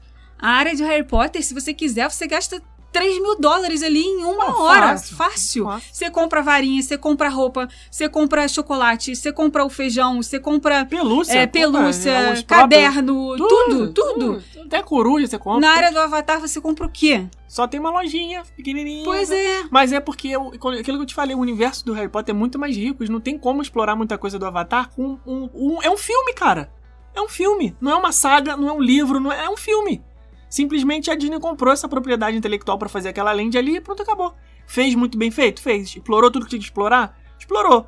Mas o universo não é tão rico quanto o do Não, Harry Potter. é, o material é. é muito maior. É. Mas vamos lá. Então já Jurassic Park e Harry Potter. Isso é o que tem na- no Islands of Adventure que veio de filme, né? O resto veio tudo de desenho ou quadrinhos, né? Que é o caso da. Marvel, o Seus Landing, Popeye. Popeye, né? o Lost Continent, não sei de onde veio. Sue's Landing também é de. Falei. de- falou Sue's Landing? Sim, Ah. do Cat in the Hat. Né? Isso. Que é muito popular nos Estados Unidos, mas no Brasil ninguém liga, né? Coisa Verdade é 1, essa. coisa 2, É. Grinch. São esses personagens. Vamos para o Universal, então, que o Universal aí tem praticamente 90% do parque veio de filme, né? Aí o bicho pega. Vamos lá, então. Na ordem, chegou ali. O que, que tem? Meu malvado favorito. Os Minions. Tu gosta desse filme? Eu acho Gosto. Meio... É, eu gosto só do Leandro Hassum. Eu tô numa Eu fase. acho que a dublagem do Leandro Hassum, É do Gru, é. perfeita. Cara, encaixou assim. O cara mandou muito bem. Muito bem. Eu também gosto da dublagem Mas- do, do amigo do Leandro Hassum, que eu esqueci o nome dele agora. O Vector, É o que Vector. faz o. É, eu o gosto da dublagem menino, dele também. o- é, aquele magro. Márcio Smelling. Márcio que, que Smelling, agora o Leandro é. Hassum também é magro, mas na época era um gordo e magro, né? Era o Márcio Smelling o... É, Leandro eu também Hassum. gosto. Eu, eu adoro a dublagem deles dois nesse filme. Eu não Acho lembro do perfeito. Vector. É porque só apareceu no segundo filme, né? Ou, no, no- ou era o bandido do primeiro? Acho que não, né? Não lembro. No, no, no primeiro filme acho Estamos que não tem. sabendo legal. É, Estamos sabendo Também é legal. desenho animado, né, gente? Só vi uma vez e pronto, acabou. Não, eu vou ficar mas, vendo ó, 10 vezes o Eu desenho. vou falar pra vocês sou que eu tô adulto. numa vibe de com o Disney Plus, né? Que o Disney, o Disney Plus já tá Só em... lembrando que Gru é no Universal, tá? É na Universal, tá? Mas eu tô Ok. fazendo um parênteses Ah, tá. aqui pro Disney Plus. Ah, tá bom. É, com esse negócio de ver muito, sou, né? Estamos vendo aí as séries da Marvel, né? A WandaVision, agora o Soldado Invernal, que na minha opinião a série do Falcão e Soldado Invernal já virou Soldado Invernal e o Falcão, mas tudo bem. Isso daí é outro o papo para outro episódio. Toda hora é isso, gente. Eu É, não aguento mais. Então, com esse negócio de toda hora estar acessando o Disney Plus, toda semana estar acessando o Disney Plus pra ver essas séries, inclu- Inclusive, só abrindo um parêntese aqui. Muito obrigado por ser um episódio por semana. Eu adoro isso. Isso é a melhor coisa. Já falei aqui, eu acho. Isso é maravilhoso. Eu adoro. Todas as séries do mundo tinha que ser assim, porque isso é como era antigamente. Quem viveu o hype de Lost não sabe o que é você aguardar uma semana pra ver um episódio novo. Porque esse negócio da Netflix liberar 300 episódios na mesma semana, tipo, pra maratona, isso Ah, aí eu tá prefiro rolando. maratonar Você e ver tá todos de uma vez. Você tá maluco, você querer saber quem é a fumaça preta do Lost. Ah, você querer não. saber quem, quem são os outros. É, porra, isso é um hype que. Não. Nossa, eu só quem viveu eu sabe. vejo as séries todas. Ok, mas vamos Direto. lá. Eu, O desculpa que eu tava falando é que toda vez é, que eu entro lá no Disney Plus pra poder ver essas séries, é, eu acabo é, zapeando alguns filmes da Disney que a gente viu há séculos atrás e que estão disponíveis lá no Disney Plus Há agora pra séculos gente ver. atrás ou há séculos? Ai, que Se é chatice. século, já é atrás. Semana passada eu estava vendo o quê? Zootopia. Ficou putinha, não gostou. Não, não aguento, é chato pra Ah, caceta. tá bom. Zootopia, gente, que filme sensacional. Eu não lembrava. Ratatouille, eu vi outro dia agora, também semana passada. Semana passada eu vi Zootopia e Ratatouille. Sim. Gente, o Ratatouille, eu não lembrava que esse filme é, muito bom, né? maravilhoso. Cara, é muito bom esse filme. Eu chorei, eu fiquei arrepiada. E olha que Tô com nem fome. fiquei com fome. e olha que fiquei com vontade de ir pra Paris de novo. Então, assim, nem, nem é um dos melhores filmes da, da, Pixar. da Pixar. É, mas. Não acha que é um dos melhores? Não acho que é um dos melhores. Acho que tem filmes da Pixar Não, melhores do que esse. Tem. Mas, Mas, gente, mas é é um, um fi- dos melhores, né? é um filme muito legal. Eu tenho. O que, que, que a Disney fez? Ela fez a gente querer comprar um rato no parque. Um rato que não é o Mickey. Porque uma coisa é você querer comprar o Mickey. Ah, o Mickey Mouse e tal, não sei o quê. Outra coisa é você querer comprar um rato de esgoto. Igual é o Remy. O Remy anda no esgoto. É Remy ou Remy? Remy, é, a família dele é, é- é- é- vem naquela aquela rataria toda, andando com aquelas patinhas assim no chão. Eles fizeram Um a gente querer levar um rato vira-lata pra casa. Cara, o Ratatouille é sensacional Mas é a esse, Pixar, esse né, filme. cara? A Pixar, a Pixar faz isso. Ela pega onde você tá ali com, com, a, com a emoção aflorada, enfia dois dedos e aperta. Entendeu? É isso que ela faz. É muito legal. E o ela Zootopia faz. também, cara, é muito bom esse filme. Ah, é muito bom. É um cara. filme Muito animado, é um filme que. Muito divertido, É, né? divertido e é um filme que tem uma, um significado, assim, né? Que é uma, um, um pinguinho de gente, que é aquela coelhinha, que tem um sonho gigante e que ela vai pro meio da selva, que é o departamento de polícia, que só tem touro, vaca, aqueles bichos. Ninguém acredita búfalo, nela, que ela pode Ninguém ser uma acredita policial. nela. E, e isso daí, falando metaforicamente, é, para as mulheres é um negócio que é, é muito significativo. Eu vejo na televisão, é, quando passa assim, é, ah, divisão de homicídios da Polícia Civil do Rio de Janeiro tá. Delegada falando de tal. A delegada veio falar, cara, eu acho aquilo ali, meu, que essa mulher, ela, desculpa aqui, gente, mas essa mulher é pica das galáxias. ela está inserida num universo masculino e ela que tá comandando essa operação. E a personagem desse filme Zootopia, ela é isso. Uhum. É, Disney, Animal Kingdom está aí para você construir a Zootopia Land. A gente quer ver isso. A Mas vamos quer... ter obrigado a viajar pra Ásia É, pra ver Zootopia, sabe disso? né? Xangai é longe pra Dedel. A gente, a gente tem um certo receio de ir pra Disney da Ásia, ainda mais agora depois do Corongavi. Mas, é, então, Orlando é bem mais pertinho pra todo mundo. Traz Zootopia pra Animal Kingdom. Vai, vai. a gente a, quer isso. A hora certa vai chegar. E o Ratatouille, que foi o outro filme aí que eu falei, vai dar vida agora à atração de Ratatouille no Epcot, Pavilhão da França, que vai ser sensacio- sensacional também. Dia 1 de outubro de 2021. Poderemos é, ter a chance de é, Conhecer o Remy pessoalmente. conhecer o Remy pessoalmente E virar virar, tamanho do um, virar um ratinho também junto com ele no restaurante. Vai ser sensacional essa atração. Tá, vamos voltar pro malvado favorito, então? Vamos. Não tem muito o que falar, né? É legal, pronto, acabou. Vamos pro próximo. Bota a Disney aí. É vamos- legal, cara, Vamos é fazer legal. um episódio Não, só com os filmes é, da é, Disney que depois- viraram é atração. Disney é, tem, porque- é 100% do parque é veio de filme, não tem É. como. É, Universal nem todos, tem atração ali que não. Pois Mas é. vamos, vamos na ordem então, logo em frente ao meu malvado favorito. É o Shrek. Shrek. Shrek, dublado pelo Bussunda, na época. Lembra? Eles começaram nessa vibe de trazer os artistas pra fazer as dublagens, né? Agora eu acho que o mercado de dublagem tá muito mais aquecido porque é tanto serviço de streaming, com tanto filme e tanta série pra dublar, que tem mercado já pra bastante gente. Mas Inclusive, nessa época. essa semana eu recebi um post patrocinado de um curso de dubladores. É mesmo? A gente que agora é rei do podcast aqui, a gente louco, poderia fazer. É, já pensou a Disney te chamar pra dublar um personagem? Não, não, eu falo tudo errado, eu É, falo eu nós vai, nós vem. Não, é. Eu- Brasil! Eu, não sou nem artista e nem dublador, não tenho, não tenho essa Aqui técnica. é papo de bar, a gente fala sem vírgula, fala sem ponto de exclamação, porque ninguém fala corretamente quando tá no bar bebendo com os amigos. Então, Atração do Shrek. Shrek que fala. Shrek, né? Shrek. Um, um 4D, cineminha, balança a cadeirinha, papapá, tem um filminho ali no começo. Sim. Já deu o que tinha que dar? Você acha? Eu É. acho que já deu o que tinha que dar, mas eu acho que é importantíssima para o Parque Universal Studios e talvez as pessoas não tenham esse mesmo pensamento que eu. Calma, desenvolva, não, não, te, Por quê? não tô te acompanhando. Por quê? Porque você não. É isso que eu digo. A pessoa que trabalha no parque, ela tem outro tipo de visão do que a pessoa que visita o parque. Já sei onde você quer chegar. Eu visito os parques trabalhando, atendendo as famílias, atendendo os grupos, gravando os vídeos também, também, mas atendendo as famílias também nos parques. E eu vejo o que o visitante sofre no parque. A pessoa que entra na Universal Studios, que entra no Island of Adventure, se ela é adulta, se ela é adolescente, se ela é uma criança maiorzinha, ela vai estar fissurada nos simuladores e nas montanhas russas. Mas se é uma família que tem uma criança que não tem altura para brincar nos simuladores e nas montanhas russas, essa criança fica sem fazer nada. Ela precisa do Shrek, que não tem limitação de altura. Ela precisa do, da área do Barney. Ela precisa da área do pica-pau. Ela precisa de uma área infantil que não tenha limitação de altura. Porque senão ela vai estar tá pagando ingresso para fazer nada no parque. Entendi. Entendeu? É uma, é uma atração estratégica. Estratégica, tem que ter. Tem muita gente que fala assim: ah, o ET tá ultrapassado, o ET, o ET podia mudar, mas o ET ele, ele é necessário no parque. É, que ele, por exemplo, a área do Fível. A área do Fível infantil, talvez as pessoas nem tenham visto ela no parque, porque ela fica bem escondida mesmo. Mas ela é super legal. Ela, ela é como se fosse um parque aquático dentro de um parque temático. Tem uma atração lá que é um toboágua que você vai num bote e que você desce, você se molha na área infantil. É, tem aqueles aqueles Splash. aqueles splashes, Zero, aquelas coisas. é, aquela, aquelas cordas para as crianças escalarem e tal. É necessário isso num parque temático, mesmo que ele tenha o objetivo de ser um parque adulto.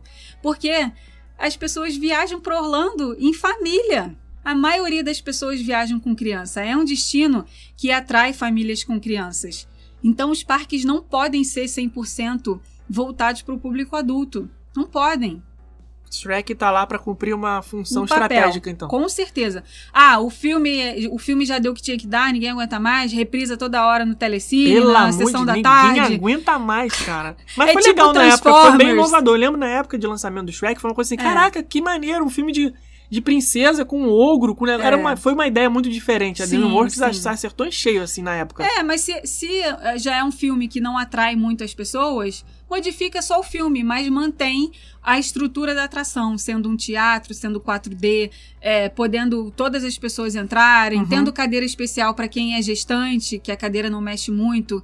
Tem essa curiosidade aí nessa atração, se você não sabe disso.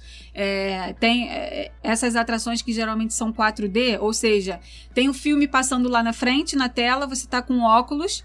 E aí vem a- as imagens da tela, vem pertinho do seu olho e tal, né? O 3D propriamente dito. Mas a cadeira mexe também. Vem, vem cheiro, vem aguinha em você. Isso torna essa atração 4D, porque ela é além de um 3D. Essa atração do Shrek, não sei se o Filar Magic tem isso também, acredito que tenha. Como ela mexe muito a cadeira, principalmente na hora que a gente tá andando na carroça do burro, que, o- que, aquilo que Mas o burro o- fica. Tá chegando, tá o- chegando, tá chegando. O Fila Magic não mexe a cadeira, só não tem o som, tanto, o é, cheiro então e o eu vento. acho que o Filar Magic não tem essa cadeira não, que não, não, tem. mexe, não, não. porque as outras já também não mexem. É. Ah, só o Shrek mesmo. Esse do Shrek tem um momento nessa atração que a cadeira balança, como se a gente estivesse andando a tuc, tuc, E a cadeira lá, e a gente balançando, a Aham. gente balançando, a gente balançando. É, e aí, uma vez, eu tava com uma família que a pessoa tava grávida. Mas ela tava bem no comecinho, assim. É, então, assim, pra mim, não estava aparente. E ela não tinha me dito isso. Ela me disse depois que ela saiu do Shrek. E aí ela falou assim: gente, eu só ficava pensando no meu bebê aqui dentro da minha barriga, pulando na hora do cavalo. Eu falei: como que você não me falou isso antes? Que você tá grávida? Poderia ter te colocado na cadeira especial que não balança tanto. É, então, é, é, fica aí o lembrete, né, pra você. Sempre que entrar numa atração, olha lá os avisos que estão na porta, se a cadeira balança, se a cadeira gira, se você tem labirintite e tal. E é isso. Vamos para o próximo. Próxima atração da Universal que veio de filme também é Transformers The Ride 3D. Transformers, você lembra dos filmes? Já tem 74 filmes de Transformers. Tem né? Trans- como esquecer? Porque o Transformers- Telecine não deixa a gente esquecer, né? Transformers, Transformers é, O Outro Lado da Lua, Transformers O Último Cavaleiro, Transformers O Robô não sei o que, Transformers é, A Cafeteira Assassina, Transformers, tudo, tudo tem Transformers. tem Bumblebee, Bumblebee foi legal, né? Bumblebee foi ótimo. foi um dos Adorei. filmes mais legais de todos os Transformers. bom. Eu, achei- gosto muito daquela atriz. Eu não vi os. Eu acho que são cinco filmes de Transformers no total. E mais o Bumblebee. Bumblebee foi o sexto, se eu não me engano. Eu vi o primeiro, o segundo e o terceiro, que eram com o mesmo elenco. Aquele menino lá, o Shia LaBeouf e a Megan Fox. Esse- Megan- Hashtag saudade Megan Fox. Não, eu, que eu ia falar é que a atriz que eu falei que eu gosto muito dela não é a Megan Fox. Então, mas ela só fez a inclusive. primeira, o primeiro filme. O, trans- o segundo ela já foi pra escanteio já. Entrou uma outra loura lá, modelo, daquelas Ah, autona, magrela. Então, Uhum. Aí ele fez um, dois, três. Depois de quase. Aí eu já não vi mais. Já não vi mais. Quando veio o Bumblebee, eu falei, caraca, mais um Transform? Não, não, não, dá. esse filme do Aí eu vi o é trailer e legal. achei maneiro. Falei, pô, vou dar uma chance pra esse filme. E, cara, foi maneiro. Foi bem É. legal. Essa menina Achei que eu tô falando interessante. é desse filme do Bumblebee que ela tem um carro esquecido, na- não é? Do pai, que sei lá o quê. Um Fusca amarelo. gara- Um Fusca amarelo na Sim. garagem dela, não sei É o o quê. Bumblebee. nananã. É, então, é Mas- dessa menina que eu tô falando. Não, mas ela já que ela fica consertando o carro. É, mas aí ela veio só no Bumblebee. Os Então. outros filmes do Transformer não tem par romântico. No- no- ela, no Bumblebee não tem par romântico. É ela e o carro e tem mais um amigo lá e tal. Mas nos outros filmes, a Megan Fox fez o primeiro. Fez o segundo também? Acho que fez o segundo também. Posso estar falando aqui besteira. Acho que a Megan Fox fez um e dois. E a partir do três já mudou. Virou uma loura lá da faculdade. Eu acho, sei lá. Mas enfim, eu não vi todos. Mas a atração é bem legal. Bem maneira. Tem lá é, o estilo de Homem-Aranha, né? É. que é você senta no carrinho e mistura as, as imagens de 3D também, que é com óculos, que vai passando na tela, com o cenário físico. Então tem horas que o carrinho vira pra tela, tem lá, vê os robôs, fica aquele ferro retorcido, uma confusão maluca.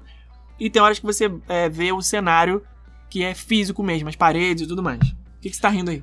Eu tô rindo porque o que eu vou falar é. é, é- Fala, ou fala ou não fala? Esse O espaço é mais- seu, você pode falar o que você quiser. O que eu mais gosto dessa atração do Transformers Hum. é o que fica fora da atração do Transformers. O encontro com os personagens. Ah, maneiro Gente, também. eu acho aquilo. É, é isso que eu queria ver no Avatar. Entendeu? Fica a dica. É, Disney, dá um Ctrl C, Ctrl V lá no encontro com personagens do Transformers e bota no Animal Kingdom é, replicado pro Avatar. Tem lá na Transformers Megatron, Optimus Prime vamos ouvir. e o Bumblebee. Esses três personagens eles ficam se revezando pra você tirar foto com eles. Gente, é, É muito perfeito. divertido, é muito legal. É perfeito. O Megatron fala as frases que o Megatron fala. Com a voz do filme. Com a voz, o Optimus Prime também. E o Bumblebee, gente, o Bumblebee, ele é o personagem mais legal. Porque se você chega assim, é, ah, ele, chegou uma, uma menina lá calma pra aí, tirar calma aí. foto Só pra com ele. contextualizar. O Bumblebee, no filme, ele não fala. Isso que eu ia falar agora. Ah, Ele não fala. Aí vamos supor que chega lá é, uma menina linda pra tirar foto com ele. Aí ele vai colocar uma música que tem a ver com aquela menina. Vai falar assim, é, vai botar uma música, né, de ai, por que, que você não veio Não, é antes igual no tirar foto comigo? É igualzinho. porque no- ele não fala e ele usa o rádio do carro pra se comunicar. então, quando ele quer falar alguma coisa, ele muda a estação do rádio pra estação estar falando alguma coisa que ele quer falar. Então, né, nesse primeiro filme aí da Megan Fox, o garoto tá lá no maior love com ela, aqui, ela vai embora, aí ele bota no rádio pra tocar, Baby, come back. É, Como é. se fosse ele falando aquilo, Uhum. né? E no encontro com o personagem é exatamente assim. Quando chega um, um guest, uma pessoa pra tirar uma foto que tenha alguma coisa a ver com uma. Tipo, uma pessoa que tá vestida com uma roupa engraçada, não sei, alguma coisa assim.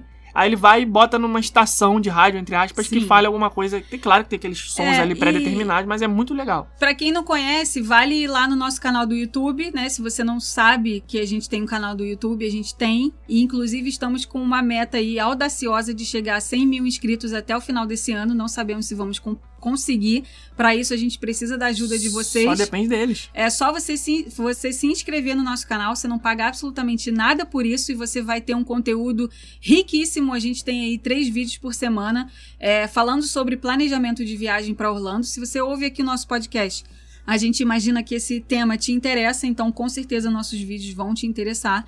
E tem um vídeo é, antigo lá no nosso canal onde a gente fala sobre os encontros com personagens nos parques da Universal. E tem esse encontro com os Transformers. E tem uma curiosidade pra vocês que é, acham que gravar vídeo na rua é facinho demais, né? Oh, ah, que delícia, gente, é que fácil pra tranquilo, caramba. tranquilo. Todas as vezes que a gente gravou qualquer coisa perto dessa área do Transformers, perto desses personagens, Deu pau no som. deu pau no som. Eu não sei o que, É que acontece ali. Agora eu já sei o microfone certo pra fazer essas gravações e não interferir. O som mais. sempre fica cagado ali. Eu não sei se é algum tipo de É interferência. É, com aqueles personagens, ou se tem. Sei lá o que, que é, gente. Eu sei o que, que é, mas eu não vou falar pra não é quebrar a magia de você. Eu sei o que, que é. É o Mas- que, que é? Não, não vou falar. Hum. Porque vai quebrar a magia Então das tá. pessoas. Então Mas- vamos mas para a o é. próxima atração. Mas fica cagado por causa desse negócio que eu sei o que, que é. É. Múmia, Revenge of the Mummy. Essa atração já também deu o que tinha que dar, não deu não? Já deu. É que eu tenho meio que o rancinho do filme porque. Sei lá, meio. É, eu queria rever pra ver se eu mudava essa opinião que eu tenho sobre esse filme, mas não sei não. Eu gosto É da uma atração. montanha-russa legal. Sim, é uma montanha-russa monta- no escuro. Sim, é uma montanha russa esti- estilo Rock and Roller Coaster da Disney. Na minha opinião, é pau a pau ali É, as duas. Olha, não. Acho bem. Não? Tu não acha, não? É mesmo estilo, mas pau a pau não. Acho Ah, rock and roll é coisa muito Eu melhor. gosto. Eu gosto da, da, da atração da múmia, que ela não é só uma montanha russa que você andou, andou, tchau. Ela tem um storytelling. Aquela parte que a gente passa na, ali nas, nas múmias, né? Que vem fogo. Aquela parte que vem aqueles besourinhos assim Uhum. em, em cima da gente. É, o carrinho gira, ele troca de, de trilho. Ele tem uma hora que ele vai pra frente, tem uma hora que ele vai pra trás. Isso daí eu acho legal nessa montanha russa. É, que mais que essa atração tem? Tem a curiosidade da porta que a gente contou outro dia nos Uhum. stories do Instagram. Se você não segue a gente no Instagram, arroba Rumo Orlando, segue a gente lá também. E tem essa porta que foi utilizada é, nos filmes. Em um dos filmes que agora a gente não sabe qual que foi, mas foi usada mesmo. é, Tem ela- a foto lá. Tem a foto lá. Não, não tem mais a foto. Não, Já tem a foi foto no, no Instagram. Não, foi stories. Foi story? Já passou. Uhum. No vídeo, Já não tem no tem vídeo. mais. Aonde que. vo- Ah, é tanto conteúdo que eu nem sei mais. Enfim, a porta do filme tá lá na atração, você pode ver a porta. a É, porta, quando a você porta. for entrar na, na atração da múmia, procura por essa porta. É uma porta grandona, cinza. Essa porta foi realmente utilizada nas filmagens do. Aparece lá no filme, né? Do No- filme da múmia. A múmia ou o retorno da múmia, que eu não sei mais qual. A múmia ou o retorno da múmia. Próxima atração que a gente tem, deixa eu falar mais pertinho aqui, é Men in Black. Os Homens de Preto. Cara, de todas as atrações que eu falei aqui que já deu o que tinha que dar, essa realmente já deu o que tinha que dar, É. né? Essa eu acho que nem vale a pena a Cara, gente não, mencionar. não dá. Vamos- cara. vamos Não- falar não, sobre- menção honrosa, veio de filme pronto, É, tá aqui. Mas pronto, acabou, Vamos pronto. falar. É, MIB veio de filme, ok, não precisa ir. Vamos para a próxima. Velozes e Furiosos. Nossa, Vin Diesel é nosso chapa. Nosso amigo, porra. Vin Diesel é parceiro, brother. BFF. BFF. Brother, brother, brother. É, essa atração aí, ela decepcionou muitas pessoas, né? Ela. é, a, a gente participou da inauguração dessa atração, a gente estava lá no evento, né, que a Universal chama e tal. Que foi no dia que eu fiz amizade com o Vin Diesel. então. E a gente pôde ver a primeira reação das pessoas com essa atração. E foi assim, muita gente. Ali, quando a atração acaba, a pessoa. Não engasga, não. É, eu fico até meio sem graça de falar. É, as porque- pessoas ficaram achando que acabou. Como É, assim? foi- ela, Cadê? ela Era acaba isso? muito rápido. Ah. Mas sabe o que, que eu acho que é o problema? Porque muita gente ali já deve ter conhecido a atração que existe na Universal Studios Hollywood, que é o Studio Tour, né? Na Universal de Hollywood tem uma atração chamada Studio Tour.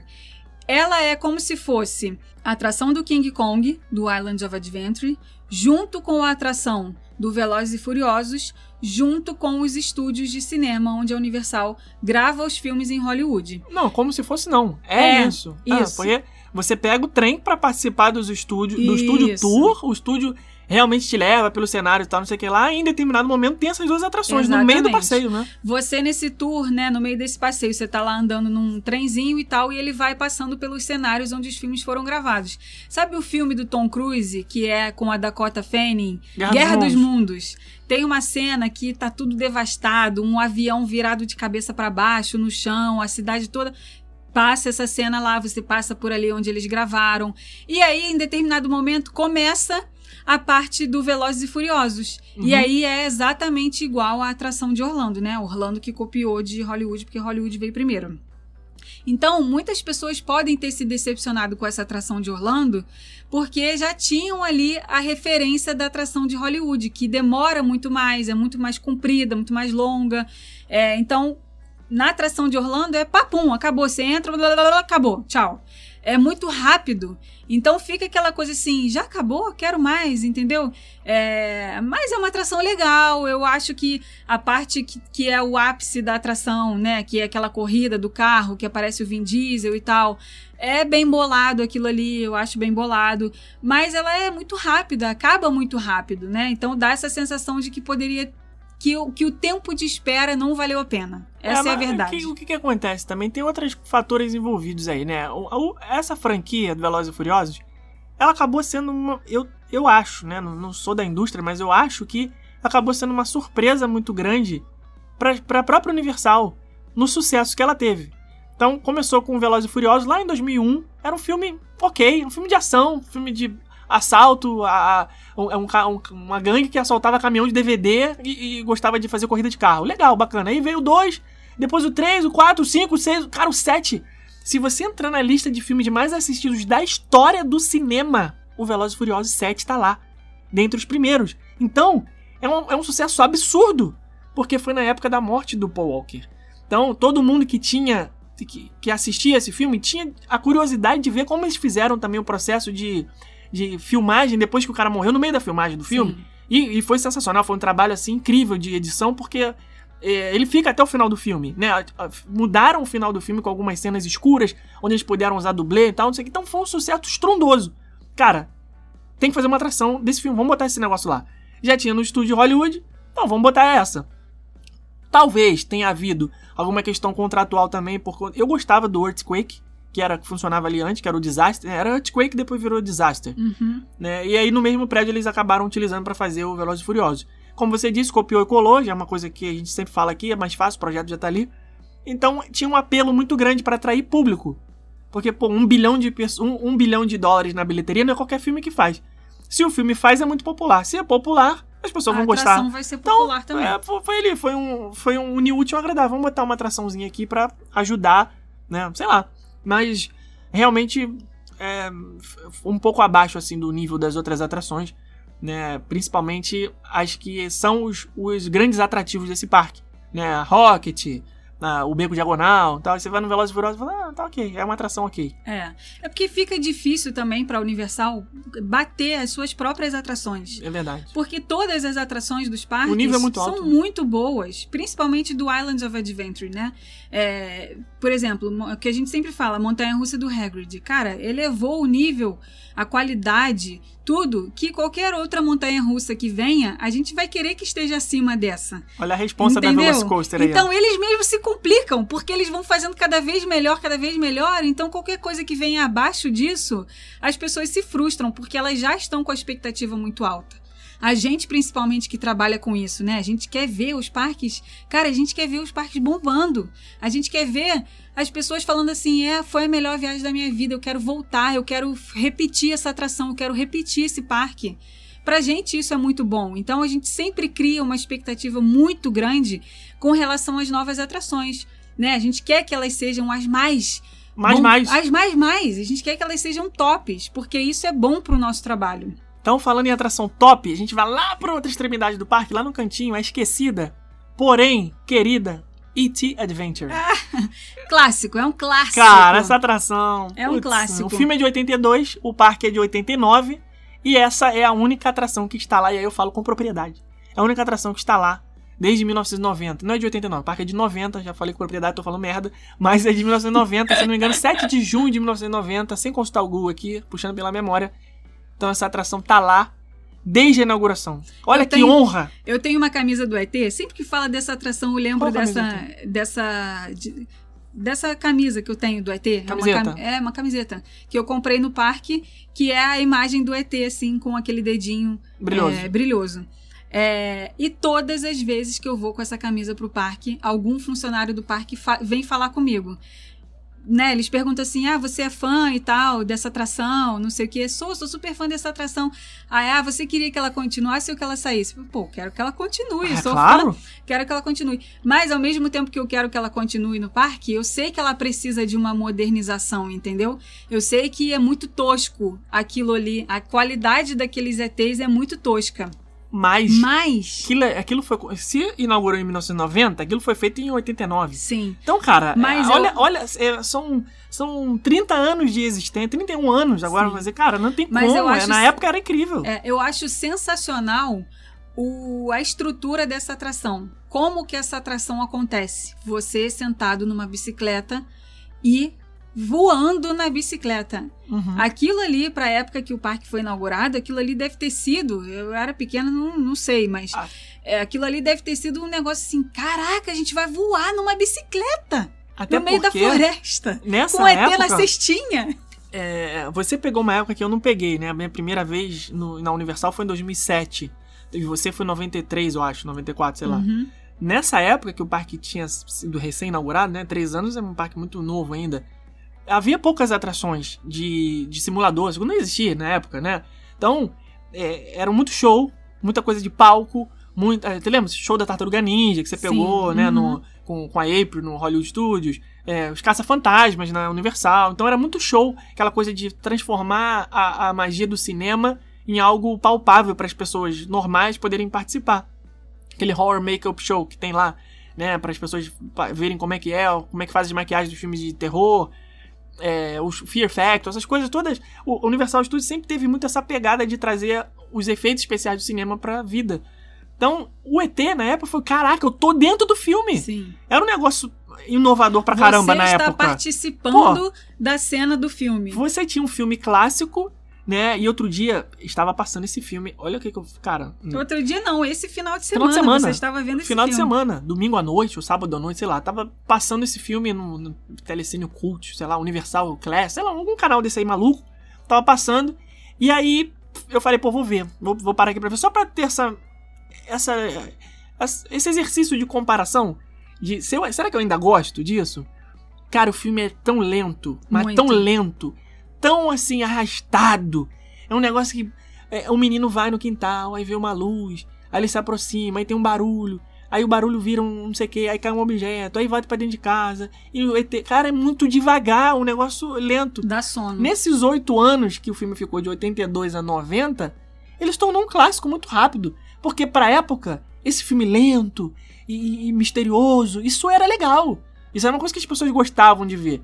Então, você chegar no parque em 1990 e falar, cara, eu vou andar na bicicleta do ET, igual vi no filme, porra, isso é maneiro demais. É maneiro demais. Eu, infelizmente, não tive essa, essa percepção, porque, né, eu já cheguei no parque, porra, com Transformers, com, com, com Múmia, com é, Duelo de Dragões no, no Island, porra, tudo radicalzão, não sei o que, vou no ET, é.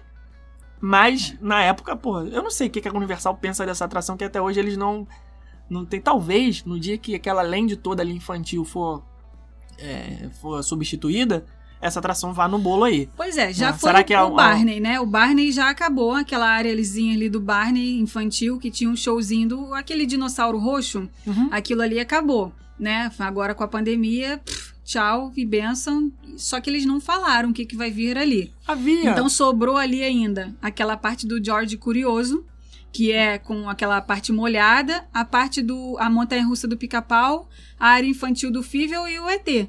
São quatro atrações que tem ali naquele cantinho escondido do parque que, como eu disse no começo do episódio, acho totalmente necessárias para ter para as crianças terem o que fazer nesse parque. É, agora, poderiam, né? É, Fível, que criança que, hoje em dia que conhece o Fível? Né? Não tem. É, pica-pau, tem, mas não com, né? Não tem, nem pode, cara. Hoje em dia o é. pica-pau é um desenho, porra, violento pra caramba. Pica-pau só fazia besteira. Não é, não, é, não é então. aceitável esse tipo de desenho hoje em dia. Hoje pois mudou, é. o consumo mudou. Então talvez eles pudessem ali repaginar aquela área todinha ali, colocando outros temas, mas manter a estrutura da atração. Por exemplo, o ET é um clássico, é um clássico. Ah, não, não pode tirar porque deve ter algum tipo de contrato. Deve ter mesmo, porque de todas as atrações antigas, só essa que sobrou. É, eu sei lá. Deve é. ter algum motivo para isso. Steven Spielberg tá lá e fala só quando eu morrer, é, eu vou tirar isso aí daí. Deve ter algum motivo para isso. Ok, mas vamos dar um tapa aqui no, nesses ETzinhos aqui, vamos botar uns animatrônicos mais modernos, nananana, porque é, precisa, né? Precisa disso. Mas o ET talvez também esteja ali por uma questão estratégica, né? Hum. Embora tenha limite de altura, é uma atração que, querendo ou não, desafoga um pouco, porque a pessoa vai lá, dá uma descansadinha depois do almoço, não tem uma fila muito grande, pega um ar-condicionadozinho. Então é uma atração ali que dá uma, uhum. uma preenchida ali. Sim. A pessoa perde meia hora, 40 minutos nesse trâmite todo aí de visitar o ET, sei lá, talvez. Então pode ser que, talvez por esse motivo, né, operacionalmente ela ainda fique ali por mais algum tempo. É, outra coisa que também veio de filme, a gente já falou pra caramba aqui do Island, é a área do Harry Potter toda que tem no Beco Diagonal, né? E aí mesma coisa também, sensacional, tudo, tudo que a gente falou aqui do, de do, Hogsmeade. De Hogsmeade lá do Islands of Adventure se aplica também para Universal, que é Exatamente. É sensacional, incrível. Não... Eu vou só falar de uma curiosidade aqui do Beco Diagonal, que muita gente perde isso. Primeiro que muita gente já perde o Beco Diagonal, né, gente? Ah, Pelo amor de Deus. Inacreditável, inacreditável. um dos vídeos mais é, legais que a gente tem no nosso canal. É, gente, eu novinha, eu sem ruga, eu magra. É vídeo maravilhoso. Um dos... Vou, inclusive, repostar esse vídeo para vocês verem a cara de criança. Múmia na frente da câmera, mas tá valendo. É Meu um dos Deus. filmes que a gente fala sobre as coisas que tem para fazer nos parques de Harry Potter. E uma das coisas que a gente fala nesse vídeo é a questão da entrada do beco diagonal, que é realmente como no filme. É uma parede de tijolo e muita gente passa direto ali porque tudo que tem no beco diagonal fica atrás dessa parede. Então muita gente não sabe que tem aquilo ali porque a parede está escondendo. E as pessoas acham que aquilo ali é uma entrada e uma saída de banheiro, entrada e saída de banheiro. Estão vendo a pessoa entrando na, na parede, né? Tá entrando na parede, entrando. Ah, ali dentro deve ser um banheiro e tal, não sei o quê. Só ficar duas horas cagando, né? É. Entra e não sai mais. Porque você é um banheiro, você vai entrando, vai entrando. Primeiro, quantas mil pessoas cabem dentro desse banheiro, né? Porque se você vai entrando, não sai mais. É o melhor banheiro, inclusive, do arroba onde cagar Orlando. É, Gente, não tem como falar de cagar sem lembrar desse não dá, não dá. Não dá. É, inclusive é o melhor banheiro de, de Orlando, porque cabe 50 milhões de pessoas é. nesse banheiro, né? Acho que o vídeo que a gente tem mais. É, é, tem um vídeo que a gente fala especificamente sobre isso. Eu acho que é o vídeo do VIP Tour, talvez. Ou do VIP Tour, ou do. Ou o vídeo do. Negócio de. Negócio de. Negócio de. Um negócio de refeição, como é que é o nome? Plano de refeições. Plano de refeições. Tem um vídeo aí recente que a gente não tá mais. Só jogar lá Harry Potter, que, é, que, que aí, vem aí vocês não, assistem um tudo, inclusive do... dá lá mais visualização pra gente, que a casa é. agradece. Não, mas esses vídeos patrocinados aí pelo Universal, que o Universal paga nós, a gente tem que, tem que, tem que bombar esse vídeo tem, aí. Tem, tem. E aí, é, a gente ficou lá parado na frente, só mostrando. Falou, ah, gente, olha lá, o pessoal passando direto, ó. Olha lá, tô olhando, pra, pensando que é um banheiro, não entra. Olha lá, lá. A gente fica um tempão, né? Filmando mostrando. e mostrando. Pois é. Enquanto é... esse pessoal lá dentro cagando. Mas, mas o que eu ia falar, que a gente, pra variar, saímos aqui, eu ia falar da Travessa do Tranco, né? Que as pessoas que entram no beco diagonal, elas esquecem de outra coisa lá dentro, que é a Travessa do Tranco. Fala, querido, tá com a mão levantada? Eu queria falar uma coisa. Qual o nome da Travessa do Tranco no original? Porque isso é uma coisa que me tira um pouco do universo de Harry Potter. Tem uma placa lá com o nome Deixa eu ver aqui. Sabe por quê? Hum. Porque, inclusive, eu queria mandar um abraço aqui pro Tiago Novaes, do Observatório Potter, que a gente chegou a conversar, um rapaz muito simpático, solícito, trocamos uma ideia, mas não deu para trazer ele aqui para um episódio porque a gente ia falar sobre os parques. E como ele não conhece ainda, a gente tá devendo essa aí, de repente, quem sabe um dia a gente patrocina uma viagem para ele, né? Conhecer o Harry Potter, né? Ele tem um canal lá no YouTube com um milhão e tantos de inscritos. Ele ia vir aqui bater esse papo com a gente, mas aí não rolou porque acho que não ia render a pauta.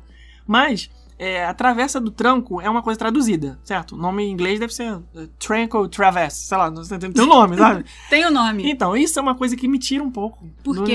Porque, porque o. Tiago Potter, gente. Tiago. O que, que tem? É James. Por que, que virou Tiago? Harry James Potter, não é esse o nome? Uhum, É não Tia- sei. não Harry. Thiago Potter, não tem um negócio desse? Ah, Deixa eu não- ver aqui no Google. Vai, vai googando aí enquanto eu vou falando. Ah, não. O, o Ah. nome do pai do Harry é Thiago, sei lá. Sei lá, virou Thiago. Não, não, não- cara, por que que traduz o Thiago? não é José, James? é igual José Bezerra do, do Enrolados. É isso, Não- não dá, não me dá, tirou. é não. Deixa eu ver aqui antes que os Harry Potter me Tá. matem, eu vou ver qual é o nome certo. Vai googando aí que Harry Potter não é, o não é a nossa praia. A gente vê, mas não é a nossa praia. É, a Travessa do Tranco, ela é um lugar também bem escondidinho dentro do Beco Diagonal. Assim que você passa o restaurante Caldeirão Furado, que é a primeira coisa que você vê à sua esquerda quando você entra no Beco Diagonal, logo depois que passa o Caldeirão Furado, tem uma vielazinha assim, bem do lado esquerdo, tá? Você olhando pro dragão. No lado esquerdo tem uma placa, que é uma, uma placa preta com uma mão, assim, um dedo apontando para você entrar ali. E ali nessa placa tá escrito o nome da travessa do tranco em inglês, que é.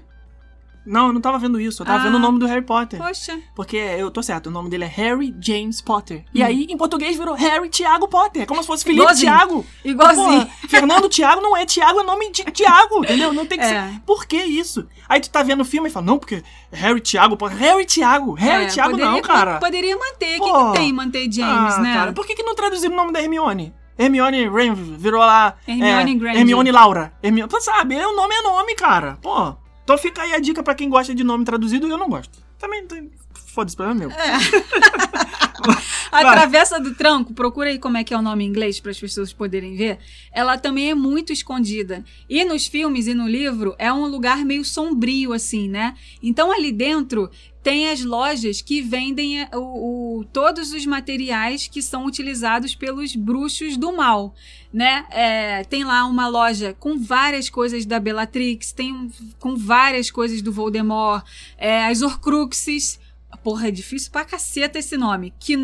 Nocturne Alley. Nocturne deve ser, né? Knock. É, do you know? I Deve- know. É, deve ser Nocturne Alley. É. Travessa do Tranco. Mas No- aí até vai porque é o nome de um lugar. Não, Nocturne tá, agora o Alley. nome do cara não. O nome dele é Thiago James Potter. Não vem com esse negócio de Harry Thiago, não. É, e as pessoas que Thiago James Potter, a merda que eu falei. O nome dele é Thiago James. o nome dele é Harry James Potter. Eu já tô confundindo, meu Deus Ai, do já céu. duas horas de episódio que a gente já tá aqui Ai, gravando, também ai, já estamos só o pó.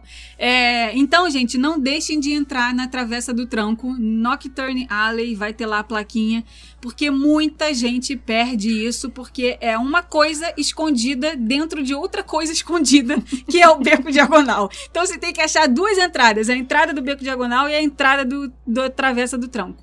Tem umas, tem umas lojinhas ali dentro muito massa, muito, muito massa, que vende roupa, que vende acessório, que vende é, coisas pra você brincar de fazer feitiço. É show de bola. E muita gente perde. Agora, é como nos filmes, né? Meio sombrio, tudo escuro. é, chega até a fazer frio lá dentro, porque o ar-condicionado é bem gelado. É, mas é um negócio que eu, eu vejo que muita gente deixa de ir ali, porque é um lugar mais vazio. O beco diagonal tá lá fora bombando, bombando, cheio, não tem nem espaço pra você andar. Aí você entra na travessa do tronco, não tem ninguém. Ninguém. É, então entre escondido, lá. é uma escondida. É, é uma curiosidade legal. Se eu não me engano, tem três pontos pra fazer feitiço lá dentro. Pra aquele- Feiticeira faz feitiço. O, o que que é isso? Compra a varinha, vai lá pro beco diagonal. Olha aqui. Olha o nome da personagem. Hermione Jan Granger. Por que, que ela não virou Hermione Fernanda Granger? Por que que não... Entendeu? Gente, ele não aceita. Eu não aceito, não aceito. Não aceita. Vamos lá, qual é a próxima? Qual é a Acabou. próxima? Ah, todas Acabou? essas atrações foram. só ah, isso. só tem as que não, não, não existem mais. Que eram de filme, mas também não existem mais, já foram extintas. Que é a King Kong, a Confrontation. Ficava no Universal Studios também. Que era bem legal. Inclusive no Islands of Adventure a gente esqueceu de falar da atração do King Kong, né? Que Mas- é bem legal. Que é bem legal também. Mas já foi. É, e no, no. Tu foi? Chegou aí nessa? Sim, Na sim. Confrontation? Era tipo um teleférico, você ficava dentro de uma gôndola e aí do nada aparecia o King Kong, que inclusive é o King Kong que hoje tem na atração do King Kong no Islands of Adventure. É, Sim, que não? inspirado, né? Não é, não, é o, não é o King Tu Kong. acha que eles fizeram outro King Kong Mas é do claro, zero? como é que vai fazer Ah, o King pra mim, eles Ah, já não, ficaram 20 aqui- anos guardados na gaveta, King Kong. Por que não? Que isso? Não é escola de samba não que guarda no barracão lá o negócio pra usar de novo, não. Que é isso? Pô, Não, é, eu acho que tu é acha que é o mesmo? Eu do acho. confronto? Não, mas é outro. Posso estar Baseado- redondamente errada, Porque. é, mas acho que estou certa. Tem outras feições. Eu posso estar errado, mas tenho certeza da merda que eu tô falando, não é isso? É isso? A Bem pessoa, isso. quando é confiante, ela usa essa frase. Eu posso estar errado, mas eu tenho certeza da merda que eu tô falando. É, Então, quem sabe? É o mesmo ou pode não ser. Mas tá lá. nunca saberemos, essa é a verdade. Eu não Nunca peguei essa saberemos. época, né? No final aparecia lá o King Kong. Eu acho que é uma, uma homenagem que eles fizeram, né? Esse King Pode Kong ser. novo lá. É, e tinha atração, porra, que essa era maneiríssima, que era do tubarão, né? Jaws. Sim. E tinha também o De Volta pro Futuro. Sim, você não também, aceita também. até hoje que você não foi. É, isso aí, infelizmente. Vira essa página, Só vira com essa a página. viagem no tempo pra me permitir Sim. ir nessa atração. Quando eu peguei essas, essas atrações não existem mais, mas eram legais. Ah, a gente pegou uma que. A Jaws a gente pegou. Né? Tubarão. Tubarão. E o De Volta para o Futuro você pegou, eu não. Né? Eu não tive Sim. oportunidade. Você chegou aí? Foi, Sim, né? uhum. Era um simulador e tal, não sei o que. E hoje deu, virou o Simpson. Deu lugar aos Simpsons. Eles só deram uma repaginada, né? Trocaram o filme que passa na tela e, e, E e pintaram do lado de fora Ah. pra colocar o tema. Mas a estrutura mesmo é exatamente em- igual. É, faz favor de voltar, né? Porque dá pra voltar. E o. Twister. Ah, é. Ride It Out. Twister, Essa atração era maneira, cara. Eu gostava. Twister deu lugar ao simulador do Jimmy Fallon. Sabe o que eu gostava do Twister? Tubarão deu lugar ao beco diagonal. E muita gente não tem essa É percepção. verdade, De exatamente. como a área do tubarão era grande, que era aquela área ali de São Francisco, né? Ela Uhum. começava ali na área de São Francisco e ia até quase lá no lá, isso. uhum. Quase lá no. E aquilo tudo ali virou. É, virou Beco diagonal. virou é, o Londres de Harry Potter, onde tem a estação do trem, né, no Universal Studios, e virou o Beco Diagonal. Então, cara, era, Era- muito grande a área do Tubarão. Era Amityville. Virou. Eles mantiveram só. Uma curiosidade aí. Quando você sai do beco diagonal, você passa em Londres, naqueles prédios ali. Tem o, o ônibus, o Night Bus, e você vai indo em direção ao MIB. Tem um banheiro ali. um- uma casinha. Aquele banheiro é original da época do tubarão. Eles não Sim. tiraram. Mantiveram, inclusive, quando você entra nesse banheiro. Aí lá dentro tem trilha sonora tocando. É a trilha sonora de MTV, como se você ainda estivesse na área do tubarão. Deixaram ele como uma, uma homenagem. Olha Muito aí que legal. curiosidade. E o Twister era legal por quê que eu gostava dessa atração? Porque era uma atração que representava a proposta da Universal. Qual é o nome do parque? Universal Studios. Então tem que ter estúdio. Hoje só existem uns lotes, né? Que o Shrek é dentro de um grande lote, como se fosse um estúdio de televisão. Galpão, né? um galpão. É. O, o, o Minions também fica dentro de um lote, como se fosse realmente alguma coisa que é gravado ali dentro de um estúdio e tal. Tanto é que no, no Universal Hollywood o passeio chama Backlot Tour. Que você vai pra trás, lá nos bastidores, pra ver onde as coisas são gravadas. O Twister trazia essa coisa de lote de filmagem, porque você entrava dentro de um galpão e lá dentro eles mostravam como eles faziam os efeitos especiais do filme, que eram incríveis.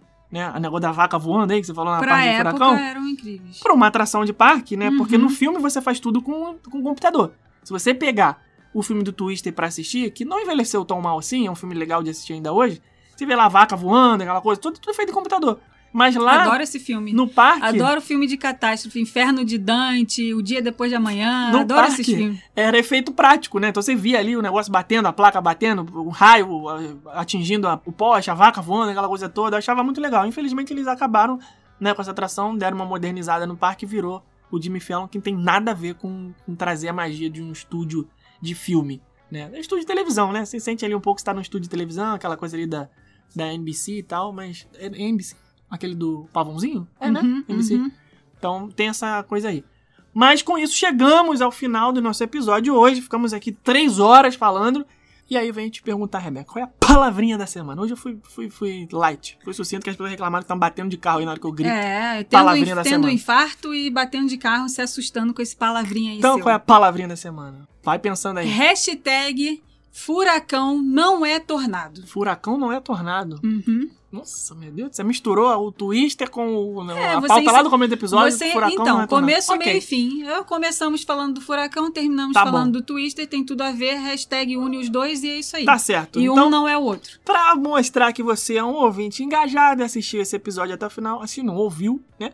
Você vai lá no nosso Instagram, no arroba rumo a Orlando, vai ter a arte do episódio número 59, é uma arte verde e roxa, na nossa timeline do Instagram, e comente lá, hashtag furacão não é tornado, e deixe o seu comentário sobre as atrações que viraram filme, sobre os filmes que viraram atração, dicas de pautas aqui para os próximos episódios. Eu quero pedir mais uma vez desculpas ao ouvinte que sugeriu esse tema, que nós lemos o nome dela 857 vezes e não lembramos aqui na hora de falar. Pega mal, né? Sim. Mas ela se- sabe que ela, ela tá no coração. E se você quiser também que a gente faça um episódio desse, só que falando sobre os filmes da Disney nos parques da Disney, deixa lá o comentário também no, nesse post lá do Instagram pra gente saber que isso daí é um tema interessante que vocês querem ouvir. E já que a gente falou bastante aqui hoje sobre os parques da Universal, eu quero lembrar vocês que tá rolando essa semana uma promoção com os ingressos da Universal na nossa loja online. Como é que funciona essa promoção que vai acontecer só até o dia 25 de abril? Todo mundo que comprar ingressos selecionados dos parques Universal, ou seja, a gente tem lá uma série de ingressos que estão participando dessa promoção. Se você comprar qualquer um desses ingressos, você automaticamente vai receber 25% de desconto na compra do nosso roteiro personalizado, na compra da nossa consultoria e roteiro personalizado. Esses 25% de desconto nesse roteiro personalizado, nesse serviço, totalizam aí 200 reais de desconto. E, além disso, você vai ganhar os nossos quatro e-books, que totalizam cerca de 260 reais. Então, 200 mais 260 são quase 500 reais de desconto Ô, nos nossos bicho. serviços e produtos. É muito simples. Comprou o ingresso da Universal na nossa loja online, ganha esses descontos e o ganha o desconto no roteiro e ganha também os quatro e-books. Só até o dia 25 de abril. Ah, a gente tem post no nosso Instagram com a relação dos ingressos que estão participando dessa promoção. E vocês podem, se tiver alguma dúvida, ou manda direct message pra gente no Instagram, ou então chama a gente lá no WhatsApp do nosso site. Agora eu vou fazer o seguinte. Muita gente saiu desse episódio na hora que a gente falou a hashtag e começou a falar de promoção. Você que tá aí agora, você é um ouvinte raiz, porque você ficou até o final, até o último segundo. Então você não vai comentar com a hashtag Furacão não é Tornado, você vai comentar hashtag ouvinte raiz. Agora eu quero ver quem é o raiz. Agora eu quero ver. Agora eu quero ver. Então se você ficou até o finalzinho do finalzinho, tá aqui agora ouvindo isso, você vai comentar hashtag ouvinte raiz. Agora eu quero ver. Esse é o desafio. E quem for raiz, quer dizer, quem se diz raiz e não está aqui ouvindo isso agora, na semana que vem vai tomar puxão de orelha. Um beijo e até o próximo. Tchau.